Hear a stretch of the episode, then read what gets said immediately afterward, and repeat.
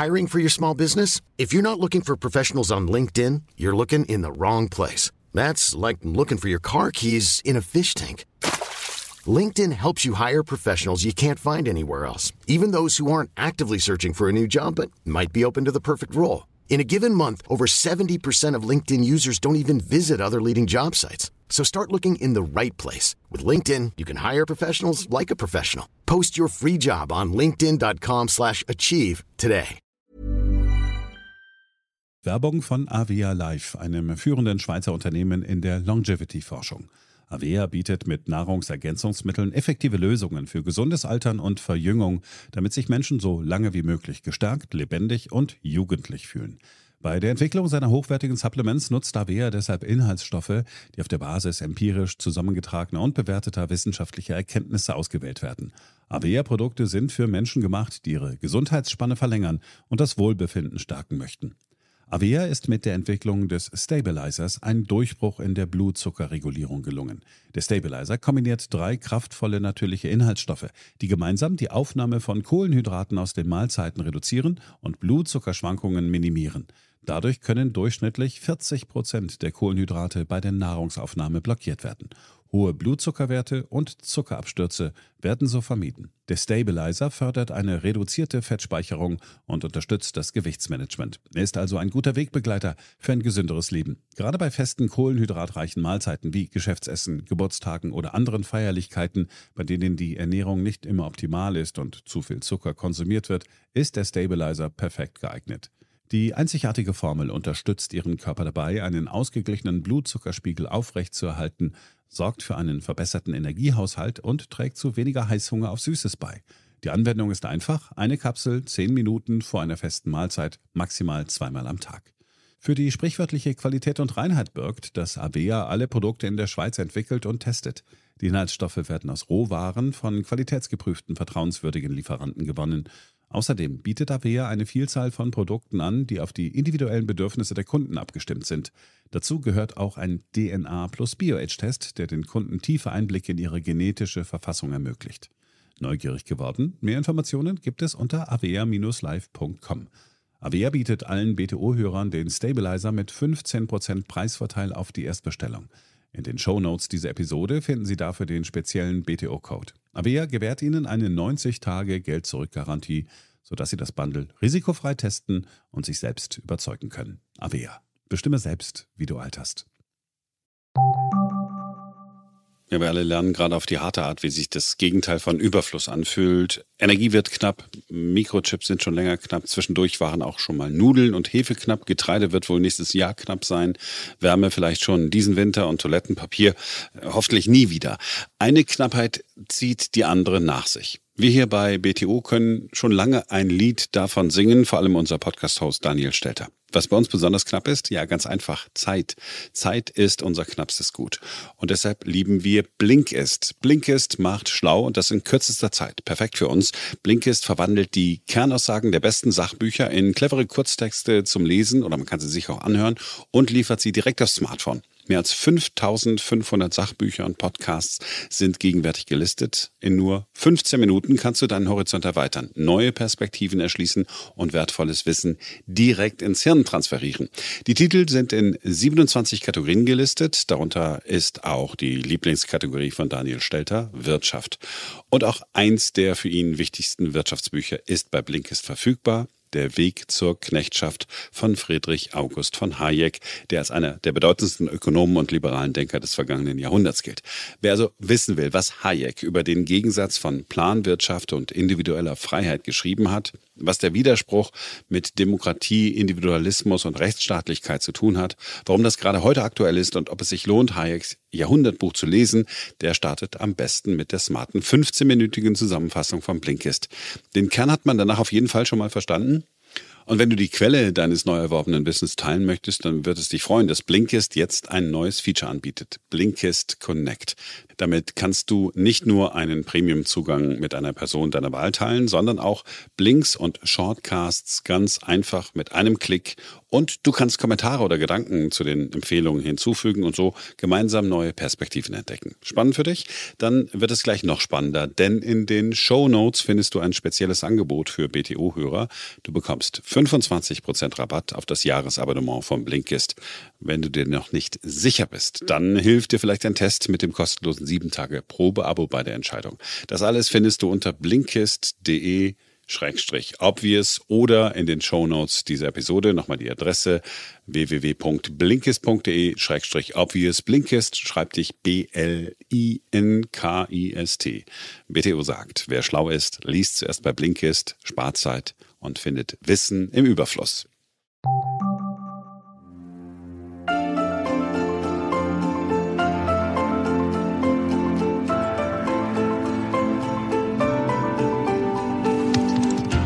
BTO Beyond the Obvious 2.0, der Ökonomie-Podcast mit Dr. Daniel Stelter. Featured bei Handelsblatt. Hallo und herzlich willkommen. Ich freue mich sehr, dass Sie auch in dieser Woche wieder mit dabei sind. In dieser Woche blicken wir nach Großbritannien, wo Liz Truss in die Geschichte eingegangen ist, nicht nur als die am kürzesten amtierende Premierministerin, sondern auch als diejenige, die es geschafft hat, passend im Amt zu sein, als die Trauerfeierlichkeiten für die Queen stattgefunden haben. Was waren eigentlich die Ursachen? Was waren ihre Ideen? Und waren die Ideen eigentlich so falsch, die sie hatte zur wirtschaftlichen Entwicklung Großbritanniens? Schwerpunkt bildet dann die Energieversorgung Deutschlands. Wir haben ja nun eine, wie soll ich sagen, Lösung in Anführungsstrichen für die Atomkraftwerksfrage gefunden. Aber es gibt noch andere Themen, die offen sind, nämlich vor allem das Thema Fracking. Das ist hoch umstritten und da sprechen wir diese Woche mit einem Experten, der uns erklärt, dass es eben eine Technologie ist, die bewährt ist, die man beherrschen kann und wir vor allem auch in Deutschland gut beherrschen könnten, weshalb wir sie auch in Deutschland nutzen sollten.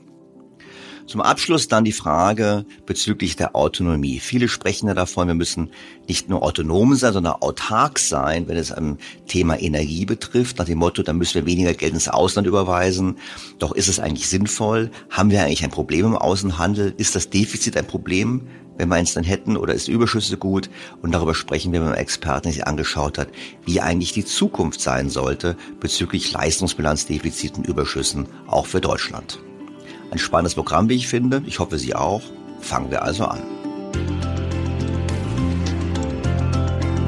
BTO Beyond the Obvious 2.0 featured bei Handelsblatt. Given the situation, I cannot deliver the mandate on which I was elected by the Conservative Party. I have therefore spoken to His Majesty the King to notify him that I am resigning as leader of the Conservative Party. In gewisser Hinsicht tut es ja gut, wenn man auf andere Länder blicken kann, die zumindest oberflächlich betrachtet noch schlechter regiert werden als wir selbst. Da fällt es dann nicht mehr so auf, dass unsere Regierung fast acht Monate nach Kriegsbeginn immer noch keine Antwort hat auf die drängenden Energiefragen und dass der Kanzler von seiner Richtlinienkompetenz Gebrauch macht, um ein Atomkraftwerk für drei Monate länger laufen zu lassen. Für drei Monate und eines. Na gut, ich glaube nicht, dass es in irgendeiner Art und Weise das Energieproblem, welches uns noch auf Jahre hinaus begleiten wird und die industrielle Basis unserer Wirtschaft und damit unseren Wohlstand massiv bedroht, lösen wird. Die Deindustrialisierung in Deutschland ist eine ernste Gefahr und übrigens nicht nur in Deutschland, sondern in ganz Europa. Wie die Financial Times in dieser Woche in einem großen Beitrag sehr zutreffend beschrieb. Doch bevor wir dazu kommen und zur Energieversorgung in Deutschland vor allem, noch ein paar Gedanken zu dem, was in Großbritannien passiert ist. Liz Truss und Kwasi Kwarteng haben zu viel auf Schulden gesetzt. Das Land ist bereits jetzt schon abhängig von ausländischen Kreditgebern. Einfach deshalb, weil es ein chronisches und stark gestiegenes Leistungsbilanzdefizit ausweist. Und wie gesagt, chronisch, weil es eben schon vor den akut gestiegenen Energiepreisen deutlich in roten Zahlen war und das bereits seit Jahren. Und den Kreditgebern, also konkret den ausländischen Kreditgebern, hat der Ausblick auf noch höhere Schulden des Staates nicht gefallen. Deshalb sind sie aus den britischen Staatsanleihen geflüchtet und das Fund ist eingebrochen. Im Ergebnis musste die Bank of England, die kurz vorher noch die Geldpolitik straffen wollte, eingreifen und erneut Liquidität in die Märkte pumpen. Und das ganze Chaos führte letztlich zum Ende der Regierung Truss. Diese ganze Geschichte, diese ganze Argumentation klingt sehr plausibel. Ich finde aber einige Aspekte durchaus bedenkenswert. Zunächst müssen wir festhalten, dass die britischen Staatsschulden keineswegs besonders hoch sind. Nach Daten der Bank für internationalen Zahlungsausgleich liegt die Verschuldung noch knapp unter 100 Prozent vom Bruttoinlandsprodukt. Das ist deutlich weniger, als andere Staaten wie beispielsweise Frankreich ausweisen. Und blicken wir nach Frankreich, dort ist das strukturelle Defizit nach Aussagen der OECD so hoch, dass im Prinzip die Staatsschulden nicht auf einem nachhaltigen Pfad sind. Man könnte auch sagen, die Staatsschulden in Frankreich sind bereits außer Kontrolle geraten. Dennoch sind die Zinsen in Frankreich tief dank der Erwartung, dass Deutschland die Rechnung übernimmt. Dennoch bleibt es komisch, dass die Schulden von Großbritannien so ein Problem sein sollen.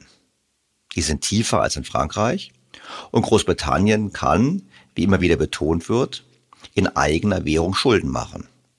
Und wie wir wissen von den Befürwortern der sogenannten Modern Monetary Theory, MMT, kann doch ein Staat kein Problem haben, solange er sich in seiner eigenen Währung verschuldet. Das heißt, es ist an dieser Stelle schon mal komisch. Zum einen ist es komisch, warum Großbritannien abgestraft wird und Frankreich nicht. Und zum anderen beweist es eben, dass die Theorie von MMT doch nicht so ganz einfach ist, im Sinne von, solange ich in eigener Währung Schulden mache, habe ich kein Problem. Das ist in Summe erst einmal alles merkwürdig. Doch wozu sollten denn die Schulden eigentlich dienen? Also was war der Zweck des Programms von Truss und Quarteng? Nun, bei uns wird immer diskutiert, oh, es gab Steuersenkungen für Topverdiener. Doch wenn wir uns den Betrag anschauen, der für die Topverdiener vorgesehen war als Steuersenkung, so waren diese paar Milliarden Pfund im Gesamtkontext völlig vernachlässigbar. Im Programm ging es ja auch um etwas anderes. Und das hat Truss auch zu ihrem Abschied nochmal sehr laut gesagt. Sie wollte mit ihrem Programm die Wachstumskräfte Großbritanniens stärken. I came into office at a time of great economic and international instability. Families and businesses were worried about how to pay their bills. Putin's illegal war in Ukraine threatens the security of our whole continent. and our country has been held back for too long by low economic growth. I was elected by the Conservative Party with a mandate to change this. We delivered on energy bills and on cutting national insurance. And we set out a vision for a low tax, high growth economy that would take advantage of the freedoms of Brexit. Also, Wachstum ist das Ziel. Aber vielleicht kann das gar nicht funktionieren mit dem Wachstum. Und wenn das so ist, dann wäre das eine Erkenntnis, die nicht nur für Großbritannien relevant ist, sondern auch für andere Länder wie uns. Doch gehen wir einen Schritt zurück. Was für Großbritannien, die USA und alle anderen entwickelten Volkswirtschaften gilt, ist Folgendes. Das trendmäßige Wachstum des Bruttoinlandsproduktes ist heute viel, viel niedriger als früher. Stammhörer wissen das. Die Gründe liegen auf der Hand. Da ist die demografische Entwicklung, da ist das sinkende Produktivitätswachstum und auch zunehmende Einkommensungleichheit, die alle zusammen bewirken, dass wir ein niedrigeres Trendwachstum haben. Die Wirtschaft kann einfach nicht mehr so schnell wachsen wie früher. Die OECD also der Zusammenschluss der Industrieländer, schätzt, dass das Trendwachstum im Jahrzehnt von 2020 bis 2030 im Vereinigten Königreich bei durchschnittlich 1,8 Prozent pro Jahr liegen wird. Das vergleicht sich mit 1,7 Prozent in den USA und nur 1,2 Prozent in der Eurozone. Also die Briten sind eigentlich noch besser als wir, aber natürlich auf einem sehr tiefen Niveau. Und in so einem Umfeld mit geringem Trendwachstum ist es sehr schwer, höhere Wachstumsraten zu erzielen. Das haben wir seit 2008 in der Eurozone sehr schön beobachten können. Egal wie niedrig die Leitzinsen der EZB waren, die Arbeitslosenquoten, gerade in Südländern, sind nicht wesentlich gesunken. Und die Inflation blieb bis zu Corona auf einem sehr tiefen Niveau. In so einem Umfeld können nur Staatsausgabenprogramme das Wachstum ankurbeln und zu mehr Beschäftigung führen. Das heißt aber auch, dass die Staaten Schulden machen müssen, die nicht tragbar sind. Das heißt, die Staatsschuldenquoten steigen an. Genau das haben dann die meisten Länder während der Corona-Pandemie getan. Sie haben Defizite gefahren, die nicht nachhaltig sind, um den Corona-Schock zu kompensieren. Das Ergebnis war damit eine höhere Beschäftigung und, wie wir alle heute sehen können, eine höhere Inflation. Und nun wird gegengesteuert. Selbst die EZB sieht sich, wenn auch langsam, gezwungen, die Zinsen zu erhöhen. Und die Staaten erkennen, dass die Schulden nicht tragfähig sind. Weshalb sie auch in dieser Woche weiter Druck aufgebaut haben auf Olaf Scholz und Deutschland, damit wir für gemeinsame Schulden eintreten. Und hier ist der erste Unterschied zu Großbritannien. Großbritannien hat kein Nachbarland, welches bereit ist, seine eigenen, vordergründig stabilen Staatsfinanzen aus Gründen der Solidarität zugunsten anderer Länder zu opfern. Ich habe deshalb übrigens vordergründig gesagt, weil treue Hörer natürlich wissen, dass auch bei uns die Staatsfinanzen längst aus dem Ruder gelaufen sind, aufgrund der enormen verdeckten Verbindlichkeiten für eine alternde Gesellschaft. Doch kommen wir zurück zu Liz Truss. Der Versuch, ein reales Bruttoinlandsproduktswachstum von durchschnittlich zweieinhalb Prozent zu erzielen, wie sie es offiziell anstrebte, ist auf lange Sicht in so einem Umfeld praktisch unmöglich. Wenn man es dennoch versucht, also wenn man dennoch versucht, das Wachstum über den Trend hinauszutreiben, dann gelingt das für eine kurze Zeit, vielleicht ein Jahr, vielleicht zwei Jahre. Aber dann drohen Inflationsraten, die höher sind und wieder eine Rezession. In Summe hat man dann nichts gewonnen, sondern lediglich höhere Staatsschulden als Ergebnis. Will man als Staat das Wachstum trotzdem mit Schulden über das Trendniveau hinaus heben, bedeutet das eben nicht nachhaltige Staatsfinanzen. Und wenn man dann noch, wie Großbritannien, und das ist der große Unterschied zu Japan, von ausländischem Geld abhängt, dann ist das eben nicht möglich, wenn die Kapitalgeber nicht mitmachen. Und das ist die traurige Lektion aus den Ereignissen in Großbritannien. Wir scheinen gefangen zu sein in einer Welt mit geringem Wachstum, in der die Staaten aufpassen müssen, nicht zu viele Schulden zu machen und die Notenbanken versuchen, die Zinsen möglichst tief zu halten, um dennoch etwas Wachstum zu erzielen. Dies mit der bekannten Nebenwirkung, dass die Vermögenspreise auf einem zu hohen Niveau sind, die Ungleichheit zunimmt und die Verschuldung im Privatsektor weiter ansteigt. Hier wissen wir übrigens auch, dass diese Politik keineswegs für mehr Stabilität sorgt. Im Gegenteil, sind die immer wieder platzenden Blasen und Unfälle im Finanzsystem mindestens ebenso gefährlich für die Stabilität der Realwirtschaft. Der britische Telegraph brachte es übrigens so sehr gut auf den Punkt. Seit Jahren gleicht die Weltwirtschaft einem Jenga-Spiel mit lächerlich hohen Einsätzen. Politiker und Zentralbanker wechselten sich ab, um Blöcke aus dem Turm zu entfernen, sie wieder an die Spitze des Stapels zu setzen und sich zu ihrer Brillanz zu beglückwünschen, bewusst blind für die Tatsache, dass die Struktur immer instabiler wurde. Einige glaubten wirklich, dass der Turm wie die Wirtschaft immer höher wurde. Andere wussten insgeheim, dass es sich um eine optische Täuschung handelte, genossen es aber, die Wähler zu täuschen. Liz Truss und Quasi Quateng hatten doppeltes Pech. Während fast alle anderen in Großbritannien weiterhin leugneten, identifizierten sie dieses absurde Spiel richtigerweise als den Schwindel, der es wirklich war, warnten, dass es implodieren würde und versprachen es durch ein ehrlicheres System zu ersetzen. Anstelle einer Zombie-Wirtschaft, die auf steigenden Vermögenspreisen und falschem, schuldengetriebenen Wachstum basiert, bestand ihre Mission darin, Großbritannien zu ermutigen, mehr echte Waren und Dienstleistungen zu produzieren, härter zu arbeiten und mehr zu investieren, indem Steuern und Vorschriften reformiert werden. Dieser, wie ich finde, sehr gute Kommentar im Telegraph zeigt auch auf, wie eine wirkliche Lösung aussehen könnte. Nicht mehr mit mehr Staatsschulden, aber mit einem besseren Staat, der die richtigen Aufgaben wahrnimmt, der seine Mittel so ausgibt, dass sie wachstumsfördernd wirken und damit sich vor allem darauf konzentriert, eben in Infrastruktur, Bildung und Digitalisierung zu investieren. Also nicht in Konsum und Umverteilung, sondern eben in das, was das zukünftige Wachstumspotenzial hebt.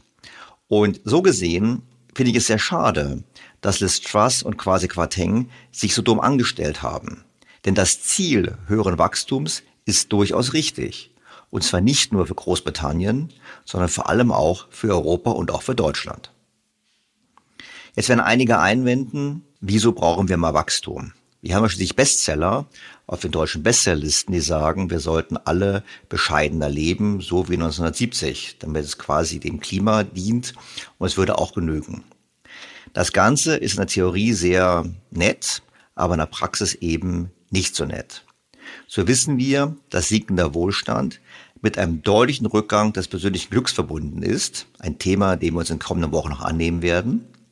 Und zum anderen wissen wir, dass wir ohnehin vor erheblichen sozialen Konflikten stehen. Einfach deshalb, weil nicht vorgesorgt wurde für die alternde Gesellschaft. Wenn wir diese sozialen Konflikte mindern wollen, dann schaffen wir das nur über Wirtschaftswachstum. Das bedeutet, wie hier vielfach besprochen, dass mehr Menschen am Erwerbsleben teilnehmen. Das bedeutet aber auch, dass wir eine höhere Produktivität erzielen. Und da sind wir eben wieder bei der Rolle des Staates, der hier durchaus einen Beitrag leisten kann. Das tut er jetzt nicht, weil die Politiker falsche Prioritäten setzen, aber er könnte es. Wie gesagt, einfach zu sagen, ach, wir haben weniger Wachstum, ist keine gute Nachricht, sondern in Wirklichkeit ein Sprengsatz für die soziale, gesellschaftliche und auch politische Stabilität in Deutschland, in Europa und offensichtlich auch in Großbritannien.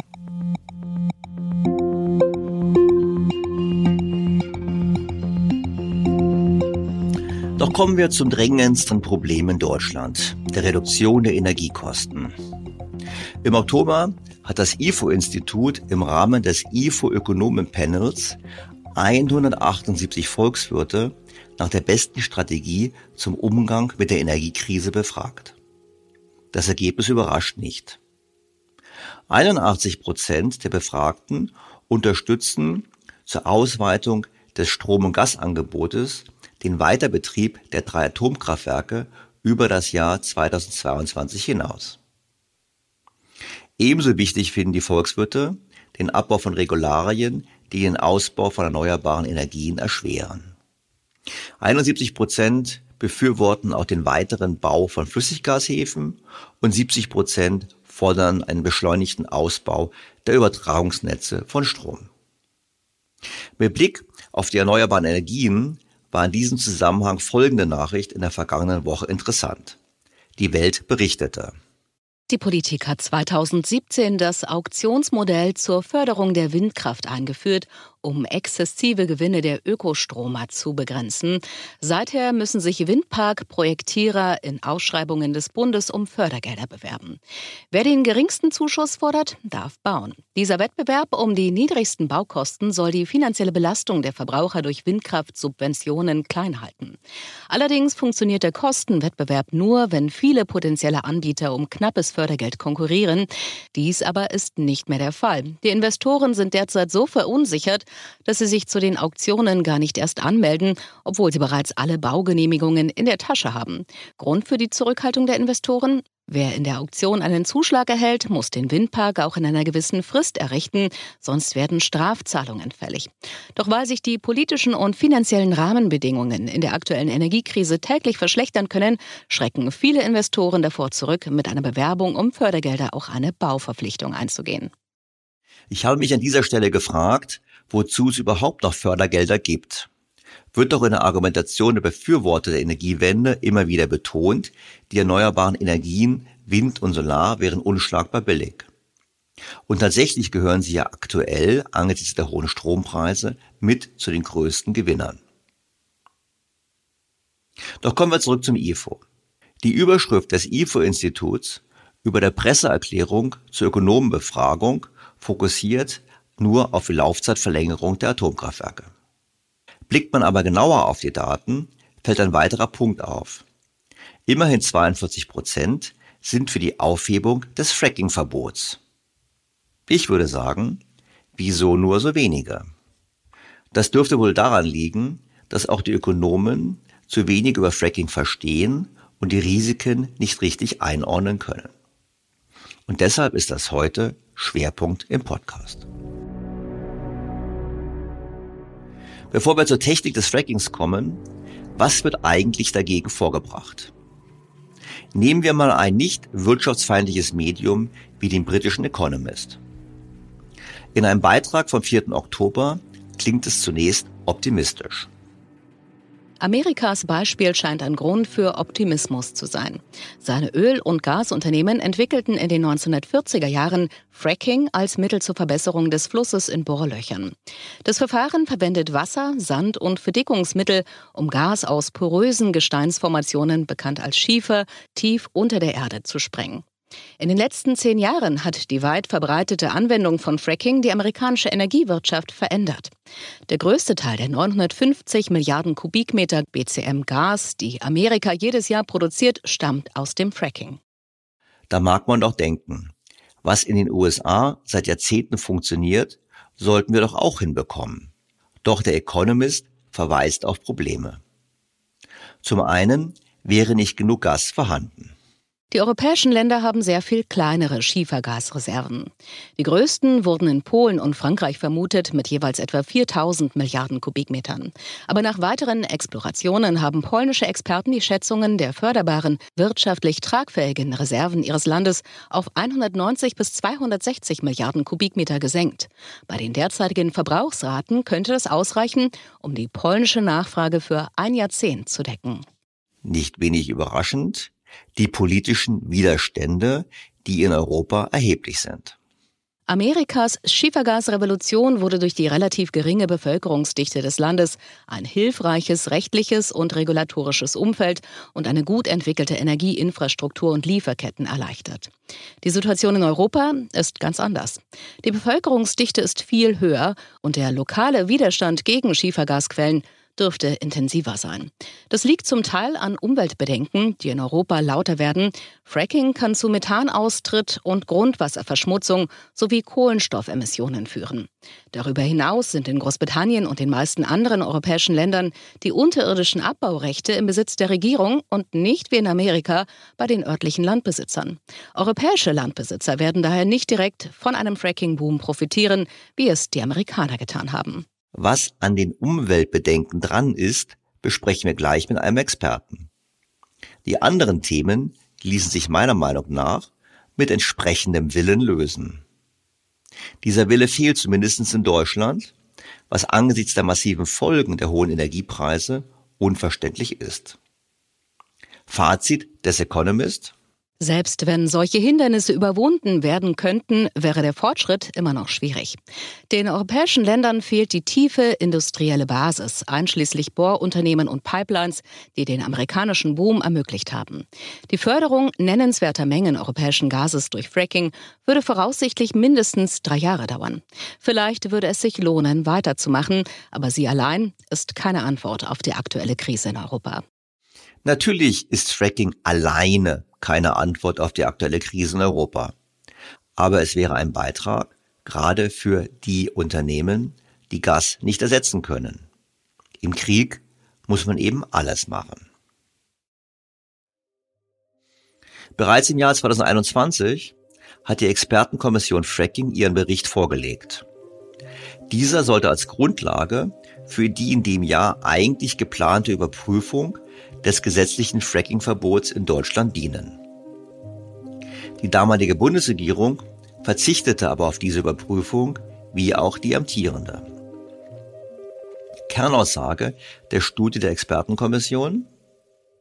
Die Studien zeigen, dass sich die Umweltrisiken aufgrund von Fracking unkonventioneller Lagerstätten durch eine angepasste Steuerung und Überwachung der Maßnahmen minimieren lassen. Niemand behauptet, dass Fracking problemlos ist. Aber es ist eben immer besser beherrschbar. Die technologischen Verfahren zur Erschließung unkonventioneller Lagerstätten haben sich international in den vergangenen Jahren deutlich weiterentwickelt. An aktuellen Bohrplätzen werden mitunter 30 horizontale Bohrungen in einer Länge von bis zu 10 Kilometern eingebracht. Der Fracking-Vorgang ist heute weitgehend automatisiert und wird mit einer Vielzahl von Sensoren und Parametern überwacht, sodass die Entwicklung eines Fracks genau vorhergesagt und gesteuert werden kann. Die horizontale und vertikale Frack-Ausbreitung ist auf ca. 600 Meter begrenzt, sodass die erforderlichen Mindestabstände zu Schutzgütern und Wegsamkeiten wie Altbohrungen und durchlässigen Störungen festgelegt werden können. Zudem werden bei den Fluiden seit einigen Jahren weniger toxische Zusätze und insgesamt geringere Mengen verwendet. Die eingesetzten Stoffe werden erfasst und überwacht. Es ist somit ein ganz normaler industrieller Prozess. Und was sagen die Fachleute zum Risiko des ungesteuerten Entweichens von Methangas? Zu diffusen Methanemissionen über natürliche Wegsamkeiten wie tektonische Störungen und Klüfte vor einer Fördermaßnahme lassen sich in der Fachliteratur keine Angaben finden. Vermutlich sind sie jedoch ohnehin zu vernachlässigen und nicht messbar, da ansonsten die Lagerstätten über geologische Zeiträume hinweg ausgegast wären. Man darf also davon ausgehen, dass die Lecks in den Nord Stream Pipelines dem Klima deutlich mehr geschadet haben. Und was ist mit dem Risiko von Erdbeben? Das hören wir doch zumindest auch aus den Niederlanden. Gemessen an der Anzahl an Fracking-Bohrungen, die insbesondere in den USA, aber auch in Kanada und China in unkonventionellen Lagerstätten abgetäuft worden sind, ist die damit in Zusammenhang gebrachte induzierte Seismizität selten. Erdbeben kommen also vor, Sie sind aber nicht so dramatisch und die Wahrscheinlichkeit ist ausgesprochen gering. Vor allem gibt es Wege, die Risiken zu begrenzen. Neben den risikomindernden Maßnahmen durch die Standortauswahl stellt die seismologische Überwachung in Kombination mit einer Ampelsteuerung das wichtigste Instrument zur Risikominderung in allen operativen und nachbetrieblichen Phasen dar. Diese Verfahren zur Risikominimierung wiederum sind so bewährt und können in Deutschland noch ordentlicher und gründlicher durchgeführt werden. Was letztlich zu folgender Aussage führt. Somit sind die wichtigen geowissenschaftlich-technischen Grundlagen vorhanden, eine Entscheidung zum Fracking unkonventioneller Lagerstätten auf Basis gemäß 13a des Wasserhaushaltsgesetzes im politischen Raum treffen zu können. Die Expertenkommission empfiehlt den zuständigen politischen Gremien, eine solche Entscheidung umgehend zu treffen. Wie gesagt, diese Studie wurde vor dem Krieg erstellt und es wurde damals nicht gehandelt. Heute finde ich es unerklärlich, wenn die Bundesregierung nicht entsprechend aktiv wird und Fracking in Deutschland zulässt. Die Welt hat sich schon immer verändert, aber noch nie so schnell wie heute. Noch nie waren die Herausforderungen für Unternehmen größer und die Unsicherheiten in den Märkten vielfältiger. Veränderung ist der neue Normalzustand. Disruptive Technologien, eine Flut von Daten ohne strategischen Erkenntnisgewinn, das Finden von Personal, das Binden von Spitzentalenten, gelebte Vielfalt. Das sind nur einige der Herausforderungen für die HR- und Finanzteams in Unternehmen. Aber was wäre, wenn wir Veränderungen als Chance begreifen? Workday ist ein führender Anbieter von Enterprise Cloud-Anwendungen für das Finanz- und Personalwesen, ein innovativer Partner, der Unternehmen dabei unterstützt, schnell und flexibel auf den Wandel zu reagieren. Die Welt von heute verlangt, dass Unternehmen schneller und effizienter arbeiten. Dabei sind viele aber in einer wachsenden Kluft gefangen. Ihre vorhandenen Skills, Ressourcen und Systeme sind dem Tempo der Veränderungen nicht gewachsen. Workday bietet mit der Enterprise Management Cloud ein System, das Unternehmen die Möglichkeit bietet, den digitalen Wandel zu beschleunigen und das Unternehmen zu transformieren. Durch ein schnelles Deployment, kontinuierliche Innovation und zwei große Releases pro Jahr genießen Sie die Vorteile eines echten Cloud-Angebots ohne Unterbrechung Ihres Betriebs. Mit den stets aktuellen Daten und Berichten von Workday haben Sie immer den Gesamtüberblick über die Finanz-, Personal- und Betriebsdaten Ihres Unternehmens. Mit schnellen Planungszyklen, die durch KI-gestützte Prognosen und automatische Anomalieerkennung unterstützt werden, hilft Workday Ihnen bei der Planung mehrerer Szenarien, was zu fundierteren Entscheidungen führt. Bleiben Sie den Veränderungen gewachsen mit Workday. Workday for a changing world. Mehr Informationen unter workday.de. Um das alles besser zu verstehen, sprechen wir nun mit einem Experten. Professor Dr. Hans-Joachim Kümpel ist der ehemalige Präsident der Bundesanstalt für Geowissenschaften und Rohstoffe, BGR, Mitglied der Deutschen Akademie für Technikwissenschaften, AKTEC und Inhaber von Professuren für angewandte Geophysik und die Modellierung von Geosystemen an den Universitäten Bonn, Clausthal und Hannover. Sehr geehrter Herr Professor Kümpel, ich freue mich ausgesprochen, Sie in meinem Podcast begrüßen zu dürfen. Herr Dr. Stelter, schönen guten Tag. Professor Kümpel, ich habe in meinem Podcast diverse Male gesagt, dass ja so Energiepreisdeckel und Gaspreisdeckel und ähnliches nur dann sinnvoll sind, wenn man auch in Zukunft die Hoffnung hat, wieder zu günstigeren Preisen zu kommen. Und dann habe ich auch gesagt an dem Motto, naja, ich habe gelesen, wir haben ja auch Gasvorräte in Deutschland, die könnten wir eigentlich nutzen, eben zum Teil oder überwiegend wahrscheinlich mit dem umstrittenen Fracking. Und dann habe ich noch gelesen in der Zeitung Handelsblatt, dass es eigentlich gar nicht so schwer wäre, das zu machen und vor allem, dass es gar nicht so lange dauern würde. Und dann gab es wieder Kritik, die gesagt haben, nee, es dauert zu lange, das ist umweltschädlich und so weiter und so fort. Und da dachte ich mir, ich rufe mal jemanden an, der was davon versteht. Und das sind Sie. Also, vielleicht können wir mal ganz kurz anfangen was ist Fracking und könnten wir es in Deutschland machen und wird es überhaupt was bringen? Prima, ja, gerne. Äh, das ist jetzt ein ganzer Strauß von Punkten, den Sie angesprochen haben. Und äh, um vielleicht erstmal einzusteigen, zu sagen, wir haben in Deutschland ein großes Potenzial für Schiefergas, das gefördert werden kann mit der Methode Fracking. Was ist die Methode Fracking? Vereinfacht gesagt, äh, geht ein Bohrloch in eine Tiefe zwischen eins und fünf Kilometer Tiefe runter. Und äh, dann bohrt man oft noch ein, zwei, drei Kilometer horizontal. Auf dieser Horizontalstrecke erzeugt man sich kleine Risse in dem Schiefergestein, in dem das Gas gebunden ist.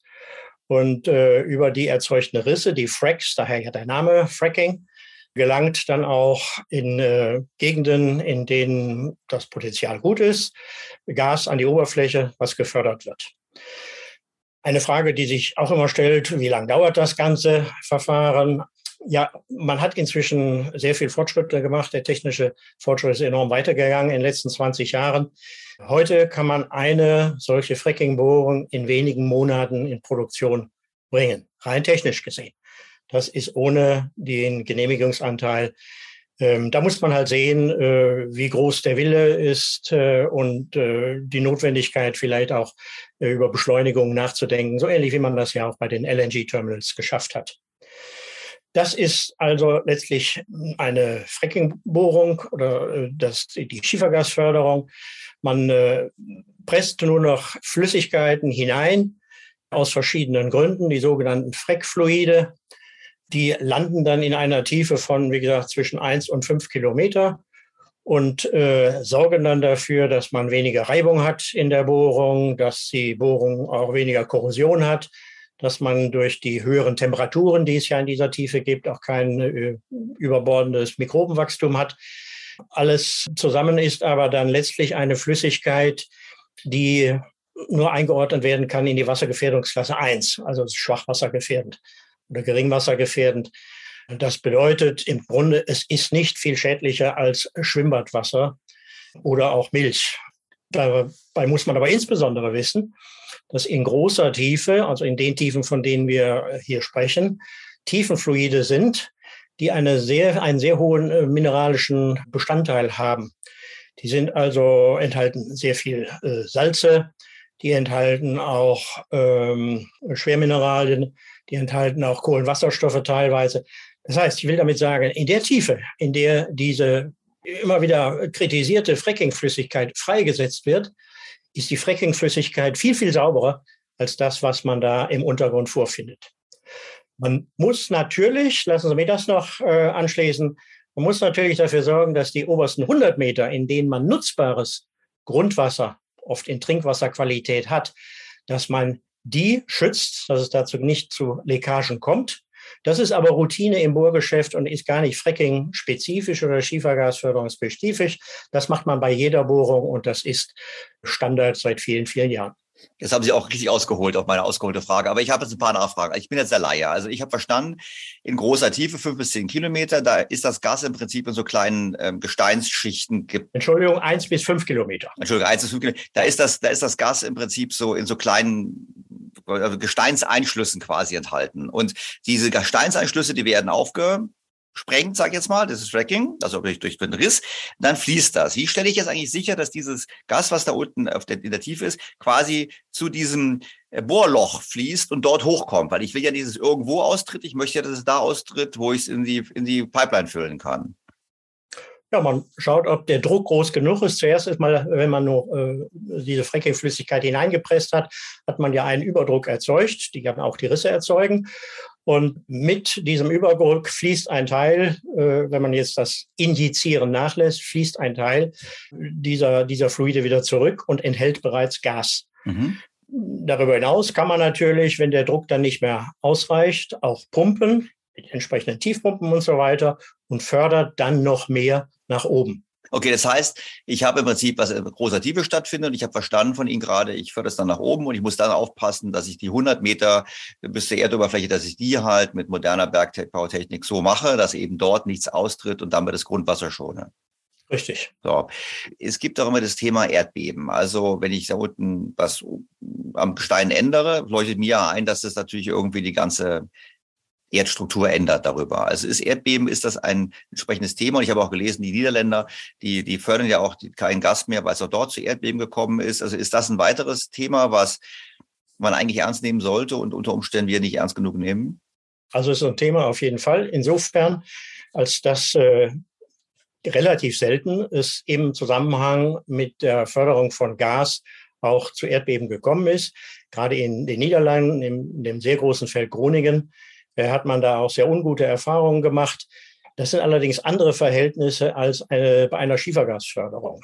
Vielleicht einfach gesagt, äh, was die Holländer haben, ist ein riesiges Feld, äh, Gasfeld im Sandstein. Und dieser Sandstein durch intensive Förderung kompaktiert. Er, er, er wird sozusagen aufgrund seines Eigengewichts äh, geht er zusammen sein Volumen nimmt ab und dann kommt es an den Verwerfungszonen, die es dann immer auch gibt im Untergrund zu äh, Rissen und das sind dann die Beben, die man oben spürt. Bei der Schiefergasförderung ist das nicht der Fall, denn äh, die Schiefergasformationen haben erstens nicht so viel freies Volumen oder förderbares Volumen an Erdgas wie diese Sandsteine und sie sind äh, von ihrer Struktur auch äh, fester und kompakter. Das heißt, die kompaktieren nicht dadurch, dass man dann noch äh, viel äh, Erdgas rauszieht oder das förderbare Erdgas rauszieht, wohingegen man beim Verpressen von dem hochgeförderten Tiefenwasser, von dem Lagerstättenwasser, wie wir auch sagen, äh, wenn man das wieder in den Untergrund verpresst, auch dann kann es äh, zu Erdbeben kommen, zu kleineren Erdbeben, in der Regel aber auch nur, wenn überhaupt. Und da gilt es auch besondere Vorsichtsmaßnahmen zu machen. Und dazu gehört ein Monitoring, dass man erstmal den Druck, wenn man eine bestimmte Lagerstätte sich da ausgeguckt hat, in der die das Wasser aufnehmen kann, diese, diese Lagerstättenwässer aufnehmen können, dass man dann erstmal schaut, wie reagiert die, wie, wie spannungsintensiv ist sie. Man hat also den, an der Oberfläche sehr viel Seismometer aufgebaut und schaut dann, äh, ob es zu kleinen Brüchen oder Rissen kommt.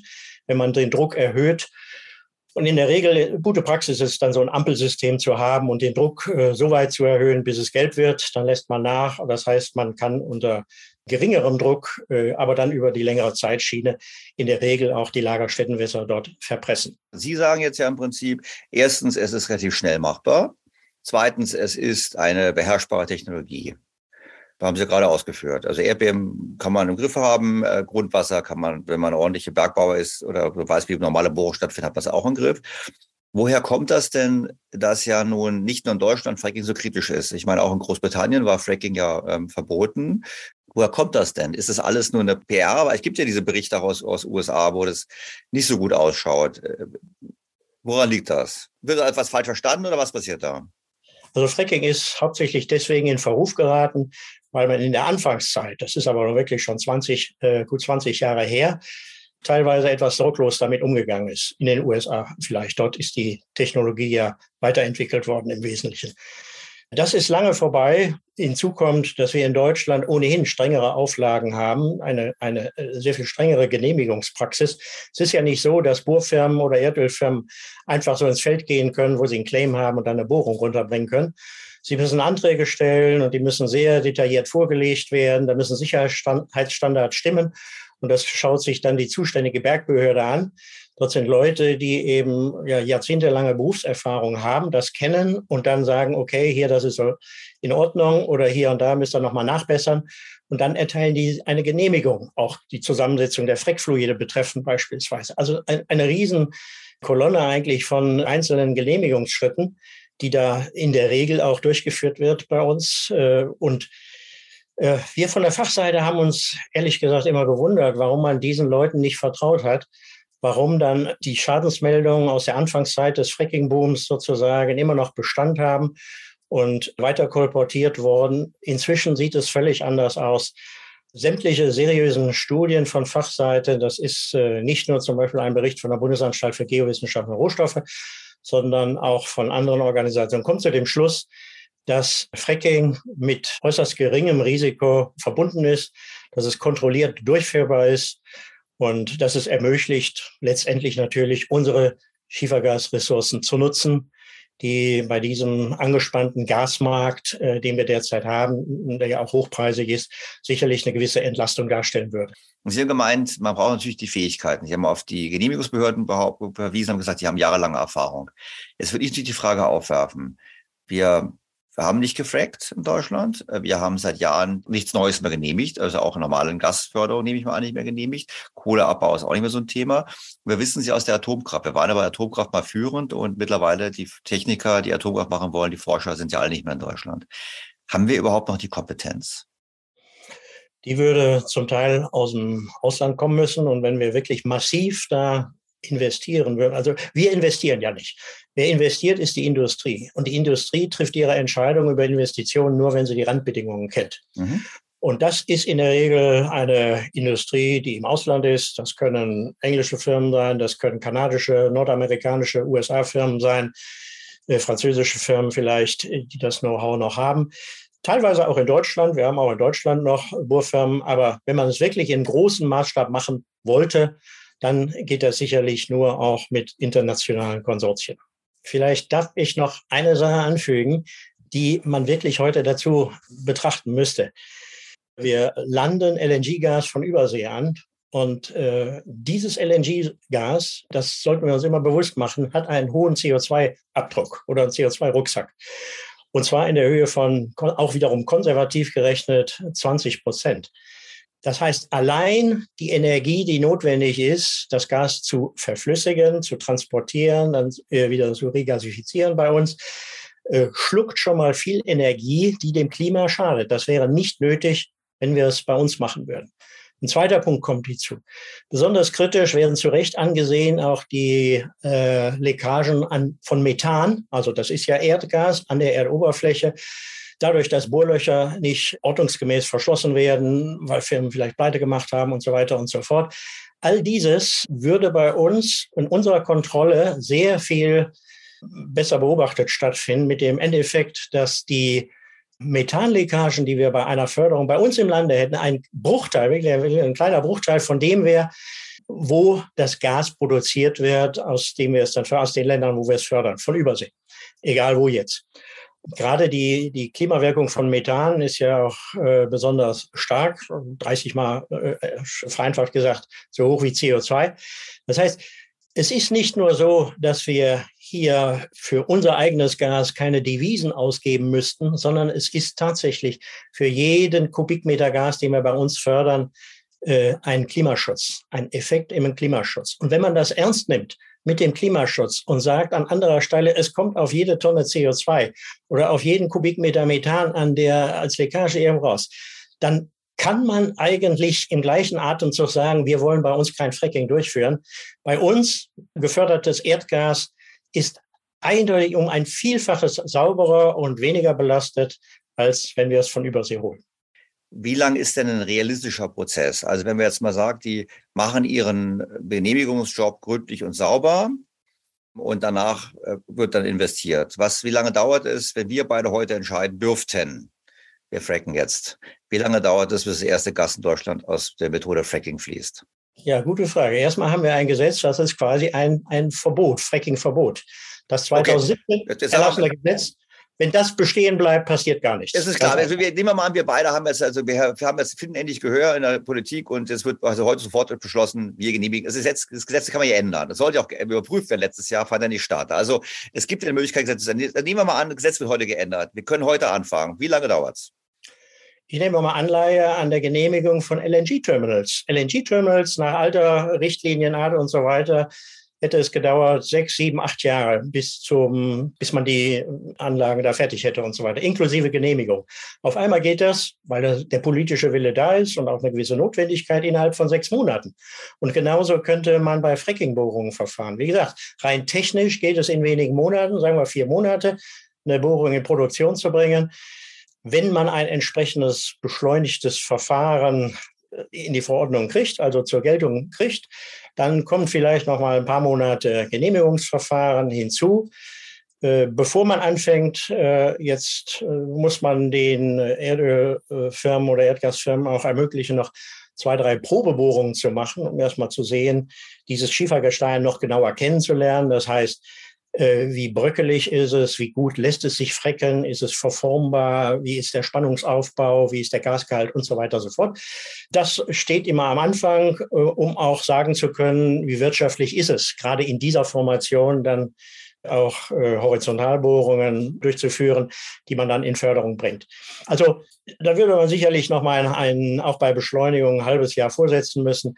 Es ist völlig klar, dass jetzt für den kommenden Winter das nicht der Fall ist. Aber bei gutem Willen würden wir beim Winter 23, 24 schon die ersten Bohrungen in Produktion haben können. Und beim äh, Winter 24, 25, das sind ja immer die kritischen Zeiten, die Winter, da könnten wir auch schon äh, in deutlich erhöhtem Maße unser eigenes Gas nutzen. Wie groß sind denn die Vorräte in Deutschland? Ich meine, es wird der andere Kritikpunkt immer, ach, das lohnt sich doch gar nicht. Ich meine, wenn ich es mal so höre, wie lohnt es sich oder lohnt es sich nicht? Ja, wir haben äh, durch die vielen Bohrungen, die es ja gibt, insbesondere in den äh, geologischen Formationen, wo man Erdöl und Erdgas hat, haben wir recht gute Daten. Und äh, eine Potenzialabschätzung, die da gemacht worden ist, zusammen mit den, da hat die BGR gemacht, zusammen mit den geologischen Diensten der Bundesländer, die hat einen, einen ziemlich breiten Bereich da aufgetan, nämlich zwischen 230 Milliarden Kubikmeter und 2000 Milliarden Kubikmeter. Das ist eine Spanne und kann man mal sagen, woran liegt es? Äh, unsicher ist der sogenannte Gewinnungsfaktor.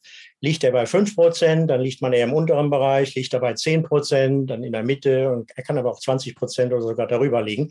Das sind Erfahrungswerte, die man aus den USA hat.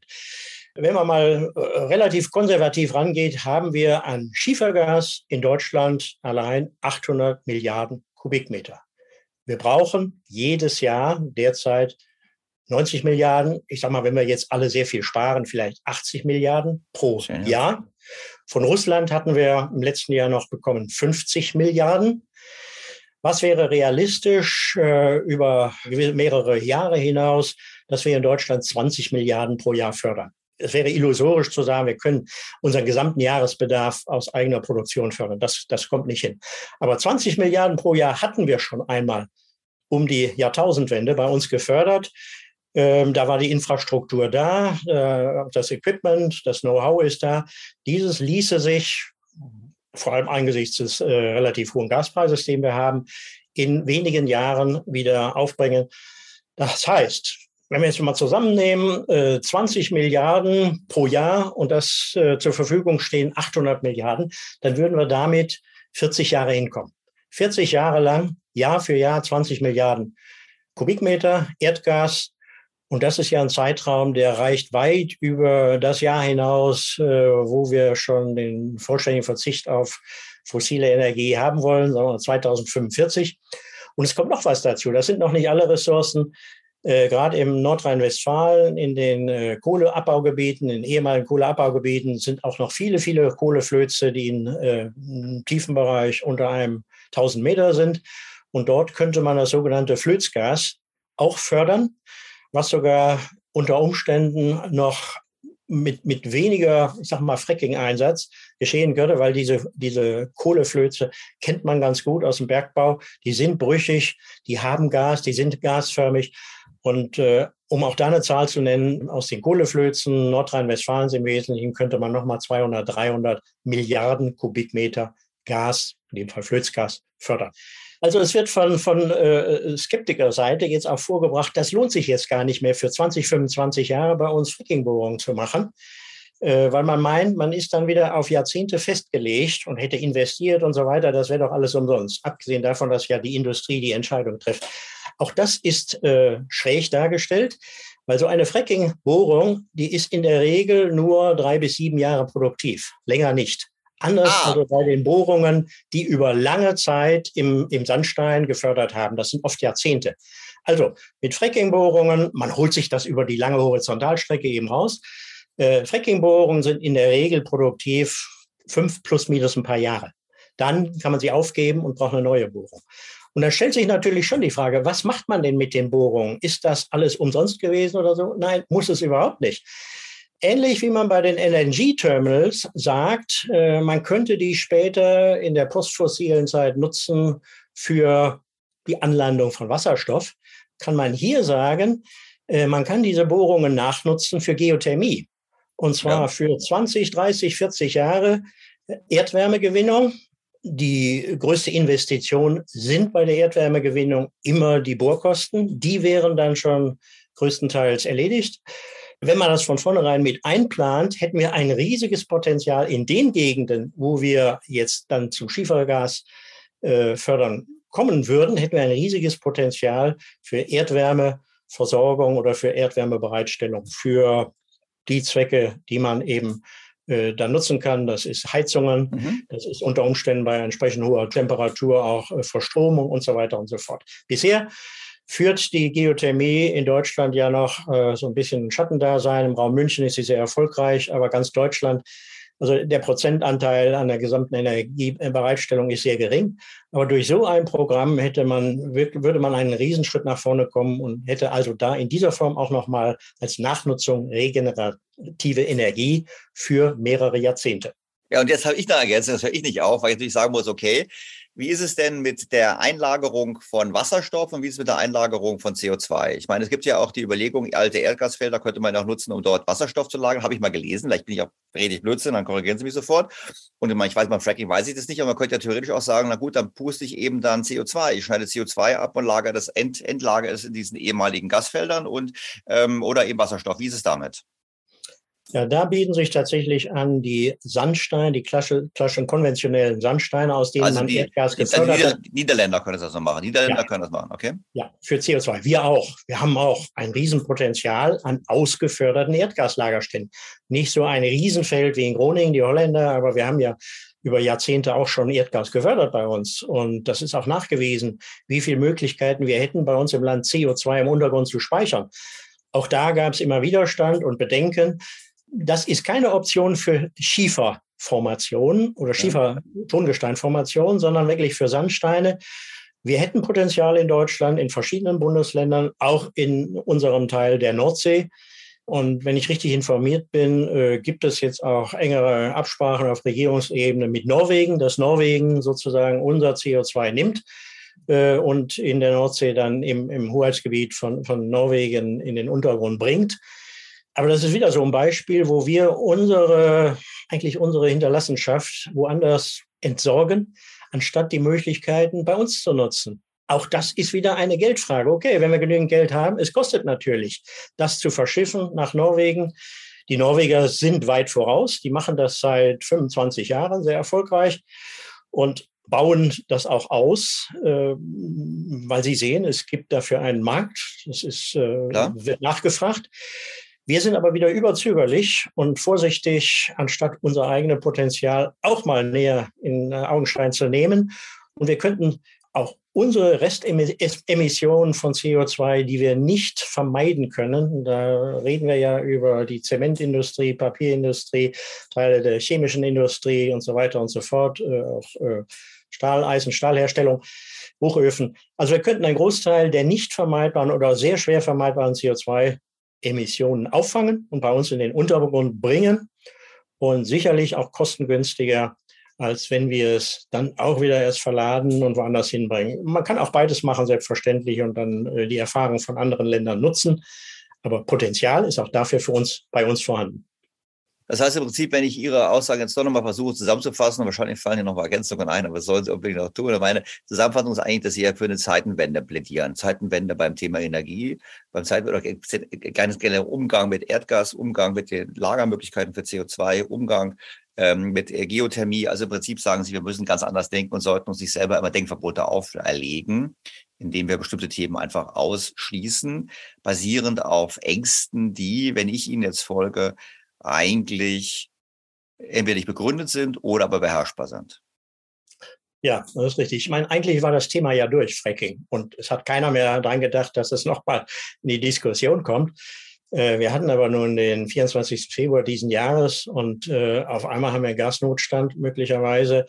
Äh, wir haben jedenfalls sehr, sehr hohe Gaspreise und das ist natürlich eine Zeitenwende. Äh, die andere Zeitenwende, die dem Ganzen überlagert ist, ist eben die Energiewende, was ja zu einem nicht unerheblichen Teil auch eine Rohstoffwende bedeutet. Wir brauchen jetzt ganz andere Rohstoffe für Generatoren, Windkraft, für Solar und, und, und. Und natürlich müssen wir das jetzt anders angehen und äh, sollten da wirklich auch nochmal schauen, was, was können wir denn selber? Denn teuer ist das natürlich auch und es kostet Geld. Und äh, wenn wir jetzt in die Wasserstofftechnologie gehen, auch das hatten Sie angesprochen, wo speichert man Wasserstoff? Man kann Wasserstoff speichern, richtig. Äh, das aber nicht in Sandsteinformationen. Das äh, würde wahrscheinlich, da würde zu viel zur Seite weggehen, unkontrolliert. Aber das macht man dann in äh, ausgesohlten Salzkavernen, also in, in, in Salzstöcken, in denen man Kavernen aussohlt und dann sehr große Volumina auch dadurch schafft. In diesen Salzkavernen speichern wir zum Beispiel auch Erdgas oder Erdöl, manchen, um dann so Spitzen oder, oder einen erhöhten Bedarf abpuffern zu können im Winter insbesondere. Aber das ist schon tatsächlich eine, eine Zeitenwende. Gerade jetzt, äh, wo sich ja die Relation zu dem Hauptlieferland von uns, Russland, nicht nur bei Erdgas, auch bei Kohle, auch ganz beträchtlich bei Erdöl und bei vielen, vielen anderen Rohstoffen, äh, dass die nicht mehr gesichert sind, macht natürlich stutzig und sollte einfach so weit auch führen, dass wir uns unsere eigenen Stärken, auch innerhalb Europas, ganz besonders in Abstimmung mit Europa, uns dieser Dinge nochmal annehmen. Und man muss ja auch einsehen, viele andere Länder in Europa haben nicht das Potenzial, das finde ich wieder beim Schiefergas, wie wir es haben.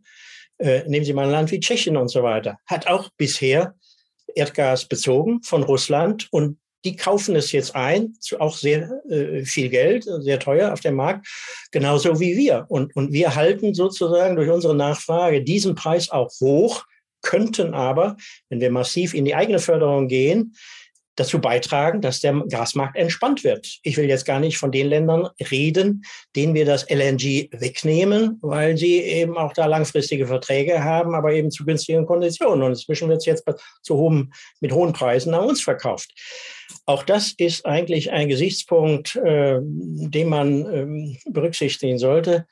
Worüber wir jetzt noch nicht gesprochen haben, und das ist auch eine interessante Frage, ist eigentlich, wieso ist es eigentlich in Deutschland dazu gekommen, dass dieses Thema so verbrannt war und warum für die, und das sehe ich auch, für die breite äh, Bevölkerung äh, das, das Thema Frecken äh, Pest und Cholera ist.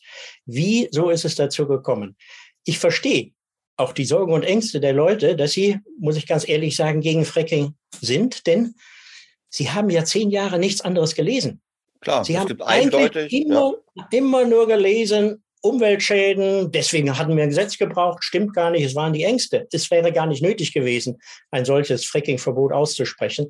Es war einfach die Stimmung und die Meinung, die sich da durchgesetzt hat, auch in den Medien übrigens, fast unisono, es gab wenige Ausnahmen, fast unisono war, Fracking ist gefährlich. Fracking äh, bedeutet Chemie im Untergrund, Verseuchung des Grundwassers, möglicherweise Erdbeben. Alles das ist nicht wahr und hat die Fachseite schon immer äh, auch geäußert, aber sie kam tatsächlich nicht zu Wort. Und äh, das gehört einfach mit auch dazu, dass, dass wir wirklich uns Jahrhundertschaften von, von Berufstätigen bei den geologischen Diensten und, und Bergbehörden erlauben, die im Staatsdienst sind, die nicht interessiert, also interessensneutral sind, die unisono sagen, äh, das ist beherrschbar mit unseren Methoden. Die, die äh, Risiken sind genauso hoch oder genauso gering, wie äh, wenn wir über eine Brücke fahren oder einen Stausee betreiben oder durch einen Tunnel. Das sind ja auch Ingenieure, die da arbeiten. Diesen Ingenieuren vertrauen wir jeden Tag, äh, indem wir uns in den Verkehr begeben. Aber den anderen Ingenieuren, Bergbauingenieuren und Geologen, denen vertrauen wir nicht, obwohl die völlig interessensneutral geäußert haben, sodass dann letztlich die Frage bleibt, wer hat eigentlich, und das, das wäre auch nochmal eine lohnende Aufgabe für den Journalismus vielleicht, wer hat eigentlich was davon gehabt, dieses negative Bild aufrechtzuerhalten und zu propagieren und daran festzuhalten. Was kein Geheimnis ist, und das ist, glaube ich, auch äh, inzwischen hat sich ja äh, vielfach bestätigt, dass Gazprom bzw. Russia Today immer sehr einseitig berichtet hat über Fracking bei uns. Äh, und sicherlich äh, auch mit der Absicht, dass wir weiterhin russisches Gas nutzen und nicht unseres fördern, aber was, was von, von Russia Today ja in der Vergangenheit immer gekommen ist gegen Fracking, ist genauso Unfug und Quatsch gewesen, äh, wie vieles andere auch. Das stimmt. Ich meine, ich habe es auch gelesen und es gibt ja auch generell auch die Vermutung, dass aber auch selbst auch Richtung Atomkraft es ähnlich ist, dass da eben auch ähm, ausländische Interessen eine Rolle gespielt haben, bestimmte Entscheidungen bei uns zu beeinflussen. Und wenn man dadurch den eigenen Markt dadurch stärken kann, indem man Wettbewerb ausschaltet, schaltet, über diese Art und Weise, dann ähm, ist das sicherlich ähm, naheliegend, dass das in die Richtung getrieben wurde, das glaube ich auch. Und ein Problem ist natürlich, wenn man jetzt, sagen wir mal, die Fracking-Gesetzgebung angehen würde, erneut, mit dem Ziel, Fracking wieder zu ermöglichen. Es würde ja für viele Entscheidungsträger in Politik insbesondere ein Gesichtsverlust bedeuten, denn sie haben selber bis vor kurzem immer, sagen sie immer noch, Fracking bei uns nicht, äh, das wollen wir nicht, das Risiko ist zu groß. Auch weil sie sich sozusagen von dem Mainstream, von dem allgemeinen Empfinden da haben beeinflussen lassen. Äh, einige haben möglicherweise auch ihre Karriere damit begründet, äh, dass sie von vornherein gegen Fracking sind ohne da jetzt äh, Personen namentlich zu nennen. Aber das ist natürlich schwierig dann auch, gerade in diesen Zeiten, wo die Politik ja wirklich viel zu tun hat, äh, dann äh, da über den eigenen Schatten zu springen und zu sagen, äh, wir haben uns geirrt. Die Zeiten sind auch andere und äh, wir können Erdgas fördern bei uns in erheblichem Maße in wenigen Jahren. Und das dient allen bei der Heizrechnung auch den Leuten, denen wir heute vieles zumuten, weil sie eben das Doppelte oder Dreifache der Gasrechnung im Monat äh, wirklich kaum noch zahlen können, von den äh, Betrieben, äh, die davon abhängen, ganz zu schweigen. Also es ist schon ziemlich unvernünftig, was wir hier machen. Es ist im Grunde genommen ist es ein Schildbürgerstreich, dass wir nicht an unsere eigenen Ressourcen gehen, aus vielfacher Hinsicht. Professor Kümpel, es ist ein Schildbürgerstreich. Das ist eine gute pointierte Zusammenfassung dessen, was wir gerade erleben. Vielen herzlichen Dank für Ihre Zeit. Also ich habe eine Menge gelernt. Ähm, und vielleicht gibt es die Gelegenheit in Zukunft, dass wir das immer vertiefen, wenn dann die ersten Fracking-Bohrungen in Deutschland losgehen. Das wird auch sehr schön. Vielen Dank. Sehr gerne. Viel Erfolg. Die Aussagen von Professor Kümpel finde ich sehr überzeugend. Bleibt das letzte Argument der Gegner. Wir bräuchten es nicht. Wir könnten das Problem lösen, indem wir die erneuerbaren Energien schneller ausbauen. Ihr wisst natürlich, dass das so nicht zutrifft, denn Gas wird ja vor allem auch in Produktionsprozessen gebraucht. Und der Ausbau dauert deutlich länger als erhofft. Das andere Argument der Gegner lautet, wir können doch problemlos weltweit Gas einkaufen. Das sehe ich anders. Ich möchte gerne jemanden zitieren, der natürlich aufgrund seiner Rolle auch ein Eigeninteresse vertritt, und zwar den Energieminister von Katar. Die Financial Times berichtete in dieser Woche Folgendes.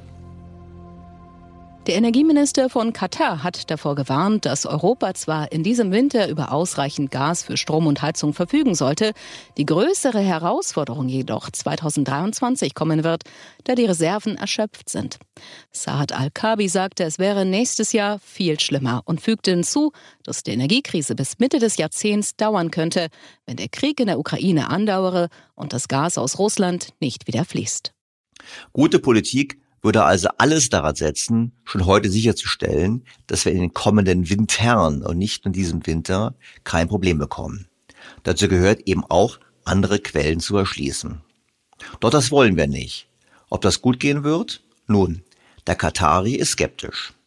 Kabi warnte davor, dass er sich keine Zukunft vorstellen könne, in der null russisches Gas nach Europa strömt.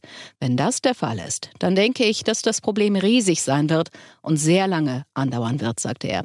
Sie haben einfach nicht genug Volumen, um dieses Gas langfristig zu ersetzen.